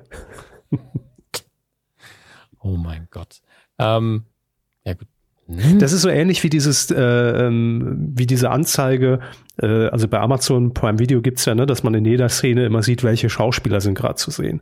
Dass man das auch einfach noch kommerzi kommerzialisiert und das einfach auch mit Lebensmitteln macht. Was wird gerade gegessen? Zack, will ich mir bestellen, wird äh, geliefert in einer halben Stunde. Ja, und wenn es keine Marke ist, einfach sowas wie, das ist eine Avocado. Sie können eine Avocado bei Amazon bestellen. Bei Rewe, ja, zack, kommt dann direkt. Schön. Kommt alles, Hermes. Machen wir uns keine Sorgen, kommt alles. Für die Freunde der kitschigen ähm, Nerd-Serien, Chuck ist jetzt komplett auf Amazon Prime Video, so wie es aussieht. Da könnte ich irgendwann mal wieder ein Rewatch machen, aber ich muss noch lange warten, weil das alles noch sehr, sehr frisch bei mir ist, obwohl ich die bestimmt vor Jahren geguckt habe. Ähm, dann auch auf Amazon ähm, Prime Video eine Serie, die ich hier, glaube ich, mal kurz vorgestellt habe vor ein oder zwei Jahren vom Seriencamp in München habe ich die mitgebracht, Blinded. Sehr, sehr gut gespielt, aber ich habe da nur die ersten zwei Folgen gucken können, glaube ich. Und äh, guckt euch das ruhig mal an. Das ist wirklich ein schöner Krimi. Ähm, sehr gut gemacht, geht um Korruption von verschiedenen Banken. Also ein bisschen wie, also einige haben es Untertitel wie Bad Banks, aber aus einem anderen Land. Ich habe vergessen, woher es kommt, Skandinavien, Finnland. Ähm, da merkt man wieder, wie gut informiert ich bin. Äh, aber ich habe Bad Banks nicht gesehen, deswegen habe ich den Vergleich selbst nicht ziehen wollen. So, und hier haben wir noch, ähm, ich glaube, das ist eine Doku, ja, uh, Room, Room 237 ist eine Dokumentation über, ich glaube, die Entstehung von The Shining oder äh, einfach nur die ganzen Verschwörungstheorien, die da drum sich ranken. Ist von 2012. Ich habe ihn aber noch nicht gesehen, was mich überrascht. Das kommt bei mir direkt auf die Liste. Nun gut, das soll es aber genug gewesen sein. Ihr habt äh, genügend Material. Der Körper hat euch das letzte Mal ja gesagt, was ihr schon im normalen Fernsehen alles gucken könnt. Äh, ich weiß auch nicht, was, wann ihr das alles tun sollt. Die Star Wars News der Woche. Ja gut, Zeitmanagement können wir jetzt nicht auch noch übernehmen für unsere Hörerinnen. Nee, das, das äh, können die Hörer vielleicht mal für mich übernehmen. Das wäre mir eine große Last von ja, der bitte, Schulter. bitte. Aber so, organisiert dem Mann mal irgendwas, Menschenskind. So, das waren die Star Wars News. Dann Nein, kommen wir zum Quoten. Ah, ich Star dachte, es funktioniert. Verdammt. Ziehen sich, ähm, ich weiß nicht, ob ich das äh, hier im Moment, wir haben, nee, das kann ich noch nicht ähm, vorgestellt haben. Aber Obi-Wan Kenobi ist ja immer noch das Hauptthema in den Star Wars News aktuell. Die Absolut. nächste Solo-Serie aus dem Hause Star Wars slash Disney. Und der Hauptcast wurde bekannt gegeben, besteht natürlich aus Ewan McGregor als Obi-Wan Kenobi, Hayden Christensen als Darth Vader slash Anakin Skywalker, äh, Moses Ingram, Joel Edgerton, ich gucke mal gerade, ob, man jemanden, ob ich jemanden noch gut kenne hier. Indira Varma kennt man unter anderem aus Game of Thrones. Ähm, sehr, sehr viele Namen dabei. Ihr könnt den Rest einfach euch reinlesen, weil mir sagen viele der Namen nichts. Aber wichtiger ist natürlich die Frage, wird es eine Rückkehr ein, von einem der umstrittensten Charaktere geben, den das Star Wars Universum je kennengelernt hat, nämlich Jar Binks. Achso, äh, sehr, uh, sehr Star Wars Experte. Äh, äh, was, was sagen, sagen Sie, glauben Sie, Sie, dass, dass Jar Binks in der Serie auftauchen wird? Auf gar keinen Fall. Da sieht man, Herr Körber hat Ahnung. Natürlich äh, wird Jar Binks nicht auftauchen. Das bestätigt jedenfalls. Der Riesengau, ja. wenn Jar Jar Binks plötzlich wieder vor der Tür steht. Hallo, der, klingelt und so, hallo, hier bin ich, oder was? Ja, der Schauspieler Ahmed Best, ähm, der Jar Binks gespielt hat und damit ja auch eine ganz große ähm, äh, tragische Geschichte tatsächlich zurückgelegt hat, der, glaube ich, auch eine Doku gemacht hat und über, glaube ich, Suizidgedanken gesprochen hat, weil die Reaktionen so hart waren. Ähm, der da mit, mittlerweile aber, glaube ich, ganz gut klarkommt. Und da wünscht man ihm auch nur alles Gute. Und Jaja Binks, der mittlerweile hat auch krasse Fans, unter anderem natürlich äh, Max Nikolaus Maria von Nachtsheim. Und äh, das ist, ich weiß nicht, hätte, glaube ich, auch nicht reingepasst. Aber ich glaube, irgendwann wird in irgendeinem kleinen Teil der, des riesen Star Wars Franchises nochmal eine Ecke aufgemacht für Jaja Binks, um ihn irgendwie, ähm, ich weiß nicht, wie man das am besten formuliert. Aber ich glaube, um ihm gerecht zu werden, ist vielleicht das Richtige. Irgendwann wird das klappen, glaube ich. Ich drücke ihm die Daumen. Muss man sagen. Nur das Beste. Nur das Grüße Beste. Bitte. Toi, toi, toi. Und äh, damit sind wir schon am Ende der Star Wars News und bereit für das große Finale. Showtreppe bitte. Quotentipp. Die Showtreppe. Ist die beleuchtet? Blinkt die? Oder gibt's Fernsehballett? Nee, alles nicht. Gibt es ein Fernsehballett? Das ist eine Frage, da müsste ich jetzt Frau Engels nochmal anrufen, ähm, ob es mittlerweile wieder irgendwo ein Fernsehballett gibt. Ich weiß. Gute. Frage. Wir haben letzte Woche getippt und zwar die Sendung, die äh, ja in der letzten Woche für Aufsehen sorgte, zumindest das Ergebnis dieser Sendung. Joko und Klaas gegen Pro7. Der Staffelstart am 30. März ging's los mit Steven Gätchen. Ähm, und ich sag mal so, obwohl, obwohl, was haben Sie, wo sind, haben Sie überhaupt getippt? Wo sind Sie denn? Äh, ich glaube, ich habe getippt.